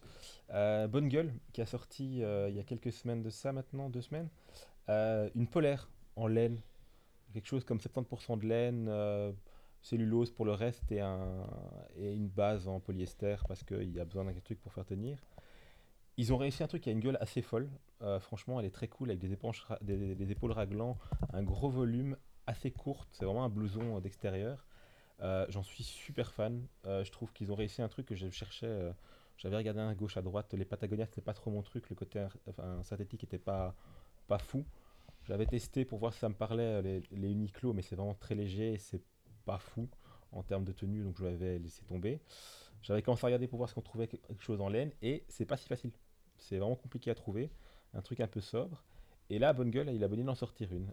Et euh, vraiment, je l'ai euh, depuis, euh, depuis une semaine et demie. Je profite qu'il fait encore froid parce qu'ils l'ont sorti vachement tard et que c'est encore un peu l'hiver pour la porter. Et j'en suis super content niveau look. Elle est chaude, la matière est cool. Voilà. C'est pas courant d'entendre du bonne gueule dans des coups de cœur dans, le Talk Sap. J'ai vérifié, j'ai tout entendu, donc je sais de quoi je parle. Et il me semble que le, le polyester, c'est du bambou recyclé, c'est pas ça? Ah, elle est pas sold out Non, non, c'est le, ouais, c'est sold out de, de, de mort. Ils l'ont, ils l'ont vendu euh, comme, comme Mais non, il y a une vendu. 50 et une 52. Ah ouais, mais c'est les, Ouais, retours- retour stock. Tu, tu l'as prise en quelle taille? Moi, je l'ai en 50 pour mon mètre 82 et mes 80 kilos. Et Ouais. franchement, Oh, t'as pu- pris du poids? Enfoiré Mais non, mais tu, m'as, tu me paraissais pas faire 80 kilos quand on s'est vu. Ouais, mais là, j'ai pris un peu de poids la dernière fois, qu'on s'est vu, Ouais. donc, euh, donc voilà. Parce que je dois faire un édito dessus pour euh, Bonne Gueule, j'ai vu ça avec Ben. Et euh, parce que autant Bonne Gueule, les produits me parlent pas trop. Enfin, c'est pas, c'est pas mon univers. Mais celle-ci là, elle est, elle est marrante, elle est sympa. Ouais, Donc, euh, comme elle était, comme elle avait de la, la laine dedans, c'était, c'était cool. Ça faisait un édito sympa à faire et ça me faisait plaisir de le faire pour euh, Ben. Donc, euh, bah, vu qu'il y a un Ouais. 50, je lui faire un petit mail. Il m'a dit que je devais attendre le deuxième drop. Et bah, va- Eh ben, je vais voir voilà. Et, mon et du coup, mon coup de gueule, c'est euh, il y a quelques semaines de ça, il y a, il y a Bonne Gueule qui a sorti une polaire. Et putain, sa mère, c'est les zips sur cette polaire, c'est foireux. Alors, ça fait deux semaines que je la, enfin une semaine et demie que je la porte et euh, de la part de Bonne Gueule et de d'une marque dont le, le boss euh, fait des vidéos sur les, les- les zips et la qualité des zips, ça me rend triste, vraiment. C'est-à-dire que euh, j'aurais eu un zip comme ça sur un truc euh, de fast fashion, ça m'aurait paru tout à fait co- correct, mais là, franchement, euh, le zip est en métal, euh, il accroche, donc pour les poches euh, latérales, c'est vraiment pas fou. Euh, pour la, la fermeture, ça ondule à mort et elle, est- elle est difficile à engager comme zip. euh. la qualité est vraiment euh, pff, triste. Alors, j'ai cru comprendre dans les commentaires que ça devait être un, un zip plus qualitatif à la base, un YKK. Et ils ont eu des soucis de, de production. Mais je sais pas si vraiment le, le fait de devoir attendre, surtout qu'il la sorte quand même tard au final, est-ce que ça valait vraiment la peine? Je serais curieux d'avoir de le retour de Ben via toi, euh, Beau, parce que. Ouais, bah, je lui demanderai. Et J'ai rien compris, c'est la même pièce? Ouais, oui, j'ai adoré, j'ai adoré comment il a. C'est pour ça que j'ai explosé de rire. Ce qui t'a fait le truc vraiment comme si c'était deux pièces différentes. pièce. Non, non, c'est la même pièce. C'est la même pièce. C'est vraiment coup de cœur, coup de gueule. euh, heureusement, vraiment, euh, c'est un vrai coup de cœur, parce que sinon, pour la. Tu pour renvoyé, ouais. Une autre pièce, ça- ça- je, je remballe, mais là, vraiment, elle, a, elle, elle- elle fonctionne tellement bien, elle est vraiment tellement cool que je, je- vis avec. Mais, euh, mais n'importe quelle autre marque, ça, ça serait peut-être passé. Mais vraiment, quand j'avais regardé la vidéo de Ben sur les zips, je trouve ça intéressant. Et arriver avec une pièce d'une marque qui, qui te vend, qui parle des zips comme ça, et qui te sort un truc pareil, c'est triste quoi. Vraiment. Ouais. Ouais, mais comme tu l'as dit, c'est euh, c'est sûr que c'est pas comment dire, c'est pas une erreur produit ou euh, ou un manque d'attention. Sais comme c'est il y a forcément eu un, un aléa qui explique ça. Ouais. Alors après, oui, le, le choix de décaler la sortie, c'est peut-être là, mais effectivement, je serais- pense pas que le zip soit une volonté. C'est pas un choix de. Je pense que ouais, c'est un choix de substitution. J'avais Je vais lui demander. quoi Je vais, euh, je vais lui demander. J'avais des échos comme, comme quoi la, la- la polaire était plus prête plus tôt que ça. Ils auraient pu la sortir Ouais. plus tôt av- avec ce zip là. Et que pour des questions de planning, d'agenda de sortie, ils l'ont ils l'ont décalé. Si c'est vraiment, si c'est effectivement le cas, ouais, c'est Ah. c'est vraiment une erreur quoi. Parce que, enfin, Ju- Juste histoire d'enfiler les mouches, euh, sur le site, euh, il est marqué que c'est un style streetwear. Faut qu'on m'explique si c'est une polaire de streetwear. Ouais, c'est pour, c'est à pour- la grande limite, mais streetwear, non, pas, pas, non, pas mais trop, non. c'est- ouais, mais tu le retrouves dans les looks streetwear actuels. En fait, c'est oui, des mais keywords. comme tout, enfin, à ce c'est moment-là. c'est Paul euh, Binam, c'est Paul Binam le mannequin, donc ça fait streetwear quoi. C'est, bonne gueule, c'est là ils le font comme n'importe quelle marque le ferait, c'est des keywords aussi pour, euh, pour placer son produit. Je comprends en fait, c'est que Patagonia, tu le vois dans plein de- tu le vois autant dans un look euh, casual chic comme euh, mais pas chiant, comme peut l'aborer Romain, comme moi je pourrais je porte des polaires, des fleeces, j'en porte depuis longtemps et tu vois, c'est en fait c'est mais voilà, comme il l'a dit, vu que j'ai pas vu, moi j'ai pas du tout suivi la sortie, je regarde plus du tout ce que fait Bonne Gueule. Du coup, je sais pas, je, je l'ai juste vu visuellement, j'ai trouvé très chouette. C'est pour ça que j'ai envoyé un message à Ben, parce que je lui dis ah ça te dit pas, je fasse un petit second de lecture, euh, elle est jolie. Mais euh, oui, ça tu peux le voir dans le look streetwear. C'est pas du tout streetwear sur les photos du shoot, c'est pas Paul Binam là, le, le mec. C'est un gars qui a la coupe de Lazy. Si tu regardes tout en bas, tout en bas, il y a Paul Binam. C'est- C'est c'est sur lui qu'on a commencé à la voir euh, dans les premiers euh, aperçus. Ah, là, je suis en train de rire tout seul parce que j'ai- j'ai- je vois qu'ils mettent des commentaires, des espèces de, euh, de petites phrases amusantes sur chacune de leurs pièces. Donc tu as armure tout, tout terrain. Vive la, fri- la fricosse avec la, la collaboration de Christine. Euh, la peau dure pour le cuir. Euh, oh, c'est rigolo. Voilà, c'est très con, mais c'est rigolo. Ouais, J'ai pas regardé dans celui-ci, il y avait un truc indiqué dedans. Ah oui, Mais comme là c'est ça, il est marqué euh, chaleur polaire. chaleur polaire. Voilà, voilà. Mais ouais, donc ouais, ça doit Ouais. le, le zip c'est forcément un aléa de, de production auquel ils ont dû remédier. Ouais, c'est bah ça veut Ouais. dire qu'il faut euh, faut attendre la V2 à ceux qui nous écoutent parce que Ouais, forcément ça, ça euh, les prochaines ils vont corriger. Moi, je l'aurais renvoyé si j'avais autant déçu que toi en me disant bah la V2 elle arrivera, c'est la fin de l'hiver, je l'aurais renvoyé. Ouais, j'aurais peut-être dû, mais j'ai vraiment eu un coup de cœur. euh, Ouais, non, mais t'as eu raison. Mais je me rends pas. Moi, bah, quand, quand je l'aurai entre les mains, je te dirai si ça me choque. Mais le truc, c'est que maintenant que tu me l'as dit, je vais, je pourrais pas avoir une lecture, euh, tu sais, une lecture vierge. Ouais, si Je- ça tombe, je- là, euh, Romain a eu juste euh, un- pas de bol sur, le, sur son modèle. hein. Non, j'ai eu des échos d'autres d'autres personnes, effectivement, les, les VIP, euh, qui, les VIP qui sont désagréables. euh, Je suis, je suis loin d'être le seul. Oh, un zip gate. Après, les, les, les zips au niveau des poches de côté, c'est toujours chiant. Et ça, c'est c'est pas que bonne gueule. En fait, je- les poches zippées, de, je parle, tu sais, pour mettre ses mains, euh, quand ils caillent vraiment, tu te niques les mains à chaque fois. Enfin, quels que soient les zips. Moi, c'est un truc que j'aime pas, les zips sur les poches de côté. Je Ouais, si vous- ça me gêne pas outre mesure. Après, au-delà des zips sur le côté qui sont, un- qui sont un peu tranchants, c'est aussi le fait que allez, le, le- le- le zip le frontal, bah, il, il fait des vagues, quoi. Quand tu Ouais, non, ça, c'est t'as un dommage. truc bien Ouais. droit, et en vrai, euh, moi, le mien, là, il fait... euh, il serpente, quoi. Bon. D'accord. Bah, c'est pour garder le, le côté un peu cheap d'une polaire. Parce que. non, mais en vrai. Ah, en vrai, tu- j'adore, ouais, non, mais j'adore. On voit souvent ce genre Alors de commentaires. Ils sont surpris. C'est pour faire original ou c'est pour eux, c'est ou c'est artisanal? Ouais, c'est ça. C'est raté. Non, mais en fait, tu sais, c'est. J'ai j'ai pas lu l'argumentaire euh, de Ben, là. Je sais pas comment euh, il explique la polaire. Mais il y a aussi une raison si les polaires, elles sont pas en 100% laine, par exemple. C'est qu'à la base, la polaire, c'est un, c'est un vêtement un peu cheap que tu mets pas en dessous. C'est un truc qui doit se laver facilement. Tu sais, tu vois ce que je veux dire? Ah, là, c'est pas le cas. hein. Et, et c'est pas le cas d'une polaire en laine, donc j'imagine qu'il l'a pas vendu comme ça. Mais tu ça, mais parce que c'est normal, ça devient un vêtement mode. Quand t'as as 250 euros à foutre dans une polaire, qui normalement est un vêtement que t'achètes chez Decathlon pour pas avoir froid en trek, c'est que t'es plus dans le, vêtement utilitaire à 100%, donc c'est normal. Mais c'est aussi pour ça qu'une polaire, et je pense qu'il a été expliqué dans l'article, c'est que les polaires en 100% polyamide, c'est simplement qu'elles doivent se laver vite, sécher vite. C'est des vêtements qui doivent être pratiques parce que quand tu, tu trek et tout, bah voilà, tu vois.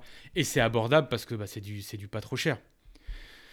Mais Non. bon, c'était une vanne pour le le côté là, cheap. euh, C'était une vanne pour le côté. ça- Moi, je la, trouve, je la trouve très jolie et je comprends que tu as un coup de cœur. Du coup, c'est dommage qu'il y ait ce petit bémol. Voilà, mais après, je vis avec. hein. Le, le- le bémol est, est moins violent que, que, que le coup de cœur. Donc, Mm. euh, T'as pas un gosse passe. qui te l'a taché Parce qu'une polaire aussi claire, euh, laine, qui se lave pas facilement, c'est risqué. Elles sont plus en bas âge. Ah si, Et- 4, 3 et 1. Donc, euh, Mais non, ça Ah va, ouais. je fais gaffe. Voilà, là, je viens de te porter la Shkumun. Non, mais au pire, ça passera à la machine. C'est pas grave. Ça ira. Je suis confiant. Voilà, Ouais. croisons les doigts. Bon. As-tu, Euh, euh, ouais. Bah, le truc, c'est que ça fait plus de 3 ou 4 mois qu'on ne s'est pas parlé sur puis il s'est passé plein de choses. Euh, je sais, je l'ai pas préparé, mais en vrai, le, j'ai eu plein de coups de cœur. Mais je vais en garder qu'un parce que c'est en même temps un énorme style. Euh, je remercie Jordan, euh, mon copain et associé du média. Il m'a dégoté sur Vinted une collab que j'avais où j'avais dû fermer les yeux parce que c'était hors de prix. Barracuda avec Noah. Et euh, T'en avais parlé, non? j'en avais déjà parlé? Non, vas-y, vas-y. Moi, je me souviens en tout cas de ça.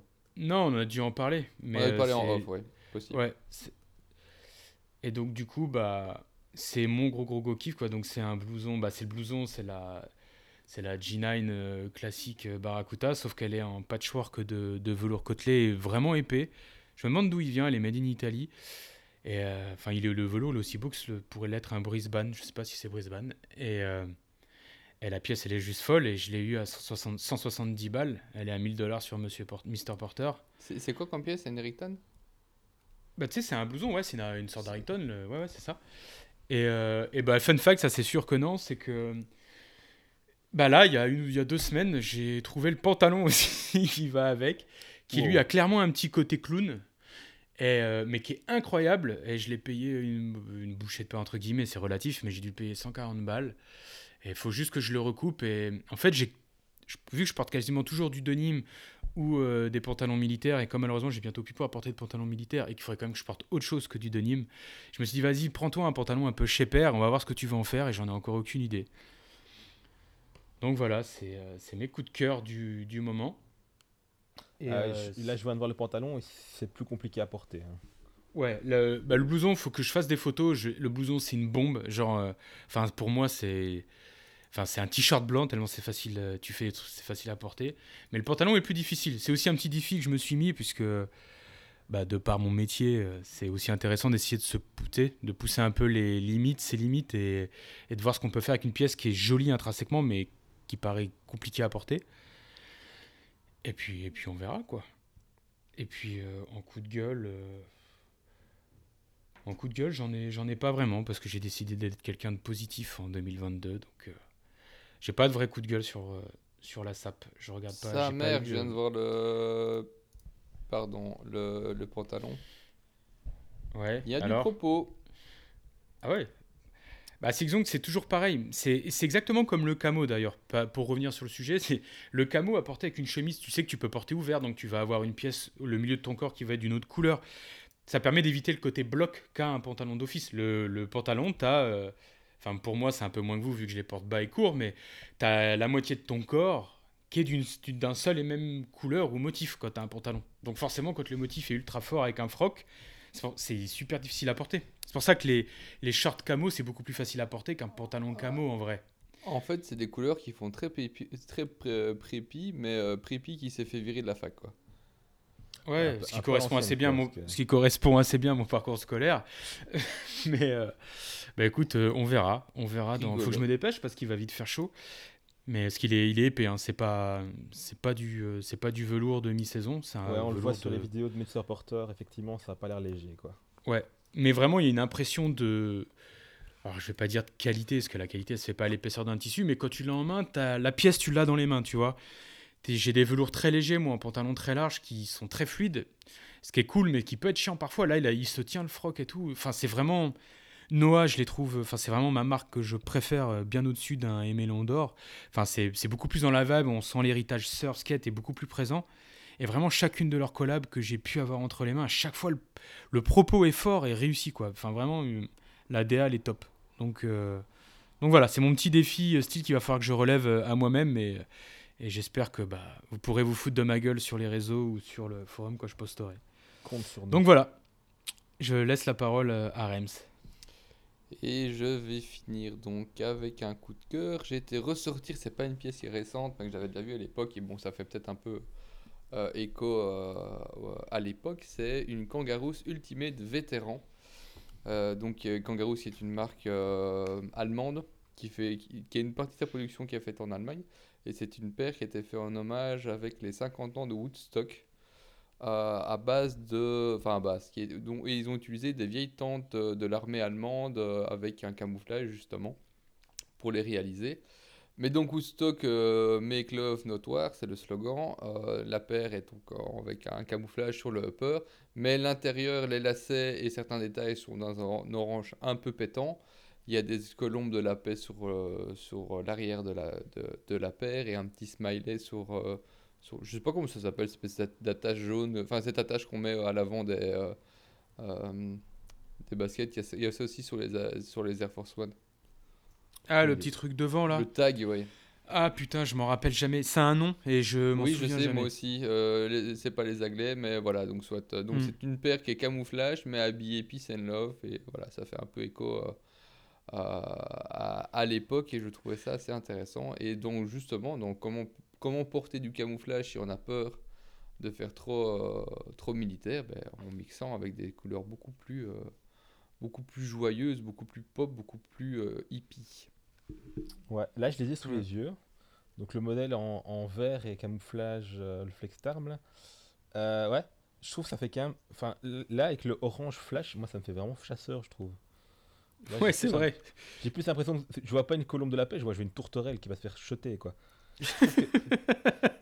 Je préfère le, mo- je préfère le modèle vétéran. Enfin, ils ont sorti ce modèle vé- vétéran désert. C'est ça, oui. Il y a un deuxième modèle qui est sorti, qui est vétéran casque avec un motif, c'est ça, avec un casque bleu à l'arrière. Mais qui a pas du tout marché, il s'est retrouvé directement, euh, enfin directement, il s'est vite retrouvé seul, euh, en... Je sais pas, je sais pas si c'est mieux, mais je trouve que ça fait plus. Enfin, plus euh, peace que l'autre. Enfin, l'autre me fait vraiment penser à un truc de chasseur, quoi. sniff. Mais bon.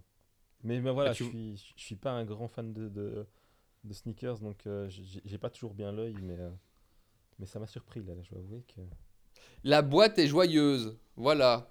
Il y a une Elle boîte toute taille- colorée avec eux, Elle est en tie-dye et le, et, le, et le logo euh, Make Love Not War est très joli.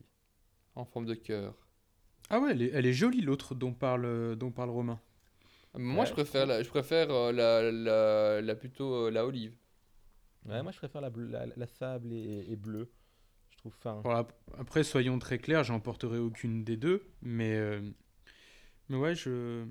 En fait, bah d'ailleurs, on n'est pas loin du camo nazi, mais en mal fait, donc quitte à avoir. euh, Lequel? c'est Sur bah, laquelle? sur sur la, la première, celle dont tu parlais, que tu présentais.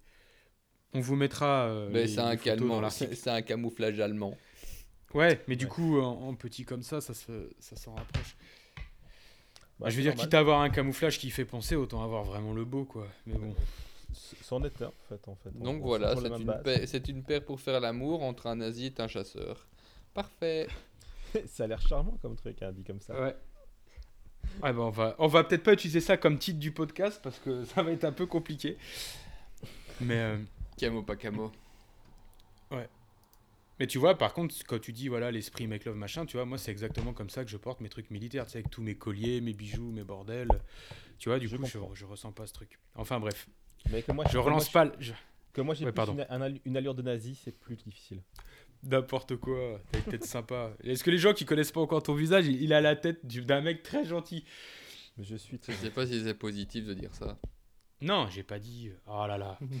Ah, j'ai oublié de dire en début, c'est qu'on a remplacé Cube, mais je suis toujours en infériorité numérique. Je suis face à deux Belges, donc quand ça s'associe, je suis mal. Ah ben justement, tu me fais une passe intéressante pour les Belges qui nous écoutent et qui sont amateurs, désolé, hein, j'enchaîne totalement, euh, qui sont amateurs de montres. Il y a une nouvelle boutique qui s'est ouverte à Bruxelles euh, où on peut trouver de la grande Seiko, de Nomos, euh, du Hermès. Donc si vous voulez voir des pièces intéressantes, ils ont un bar, ils ont un bar sympathique et ils ont un grand accueil. Voilà, voilà. Donc Romain, si tu veux voir des montres et- Nomos, il y en et- a à et quel est- Bruxelles. Et quel est le nom de cet endroit charmant? Euh, le nom de cet endroit charmant, c'est. te, te, te, Je me souviens plus. Euh, je te le retrouve. Brode autour, je te le retrouve. Eh ben, moi, je vais dire que Eh ça ben, doit pas t'intéresser. Romain. Et j'essaierai de trouver un moyen de, de- de- de couper ça pour qu'on ne- on n'ait pas ces discussions-là. Et, euh, en plus, tu j'avais foutu quelque part et je ne retrouve plus euh, où j'avais ça, mis. ça peut m'intéresser, moi. Alors, ça y est. Le nom, c'est Prosper Brussels. Enfin, Prosper. À Bruxelles. Prosper, Bruxelles. Et euh, c'est pas loin du nouveau piétonnier. Ouais, le Pyrénées, il est grand, donc Oui, enfin, de toute façon, voilà, t'es à Bruxelles, c'est dans l'ensemble de Bruxelles. c'est sur Antoine Dansard, quoi. Euh, c'est possible. C'est un, pur hasard. Je ne savais pas qu'ils existaient. Je suis passé à côté. C'était hier. Je suis passé à côté de la boutique. J'ai vu du grand Seco. Je me suis jeté dessus. Enfin, jeté sur la boutique. J'ai devais tellement lécher euh, le- la vitre que ça devenait gênant. Le vendeur est venu me chercher dehors pour me proposer un café. Il m'a dé- tout déballé sur la table. C'était génial. Ah oui, je vois, la- je vois la boutique. Très chouette endroit, qui, est- qui a toujours eu des, des- des- des boutiques très pointues. dans Et ça fait coin-là. 4 semaines qu'ils sont ouverts. Eh bien, mon prochain passage, je passerai par là après avoir dit bonjour à Romy dans son shop. Je ne Et pas franchement, n'hésite pas, ils ont, ils, ont, ils, ont, ils, ils ont vraiment très bon accueil et je crois qu'ils ont envie de se faire connaître, donc euh, ils vont pas avoir de mal à euh, te présenter les pièces qui sont là. Et, j'ai vu donc la, la Nomos Autobahn, bon, allez chercher si vous avez envie de voir ce que c'est, elle est Ouais. affreuse. Ouais, mais je suis pas plus surpris que ça, donc ça va. Voilà, c'était le, le- mon mot de la fin. Pas de Eh coup de bien, merci gueule pour ce plan. Non, parce que nous sommes une période beaucoup trop contrariée que pour pousser des coups de gueule. Eh ben voilà, comme ça, moi je, passe, moi je passe pour un sale con. C'est ma- merci. Oh la, la vache, Bon la, accueil. la- Bah, de rien. Franco-belge, tu t'attendais à quoi comme accueil?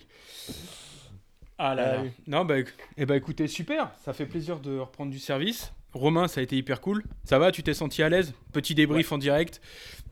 Nickel, pas de souci. Et bah top. Maintenant, je suis prêt à monter ça. t'écouteras. Voilà, oui, parce que ce que j'ai pas dit, et un grand merci à Romain, c'est qu'il a été recruté pour ses qualités humaines en matière de vêtements de style, mais aussi parce que Cube était aussi celui qui montait les épisodes et que Rems et moi étions dans la panade, et Romain s'est porté volontaire pour monter l'épisode que vous êtes en train d'écouter. Précision. Donc merci il Romain. S'est monté, il s'est euh, il s'est porté volontaire après qu'on lui ait proposé de participer. Oui, en On plus. lui a pas dit tu sais pas monter par hasard. Tout à fait. Vous avez été très correct à ce point de vue-là. Mais je, je Voilà. trouvais que c'était plus facile de- que de rajouter un quatrième euh, homme dans la- dans, dans l'équation. Et qu'en vrai, euh, normalement, je suis censé savoir faire ça. Ayant fait des études qui sont vaguement liées à ça. Donc, euh, Oui, donc toute réclamation se porte maintenant dorénavant Sur. Romain. Sur Romain. Voilà. voilà, je sais que les gens n'y manqueront pas de toute façon. Donc, euh, eh ben, c'était bien sympa. Ouais, Et merci à toutes et à tous de nous j'espère avoir que ça se passera écoutés. bien et que ça aura plu et qu'on remettra ça. On se voit bientôt et comme d'habitude, n'oubliez pas euh. Les, les- les étoiles, tout ça, tout ce qui peut permettre de valider euh, cette écoute. Et puis à très bientôt. Salut. Salut, salut, salut. Ciao.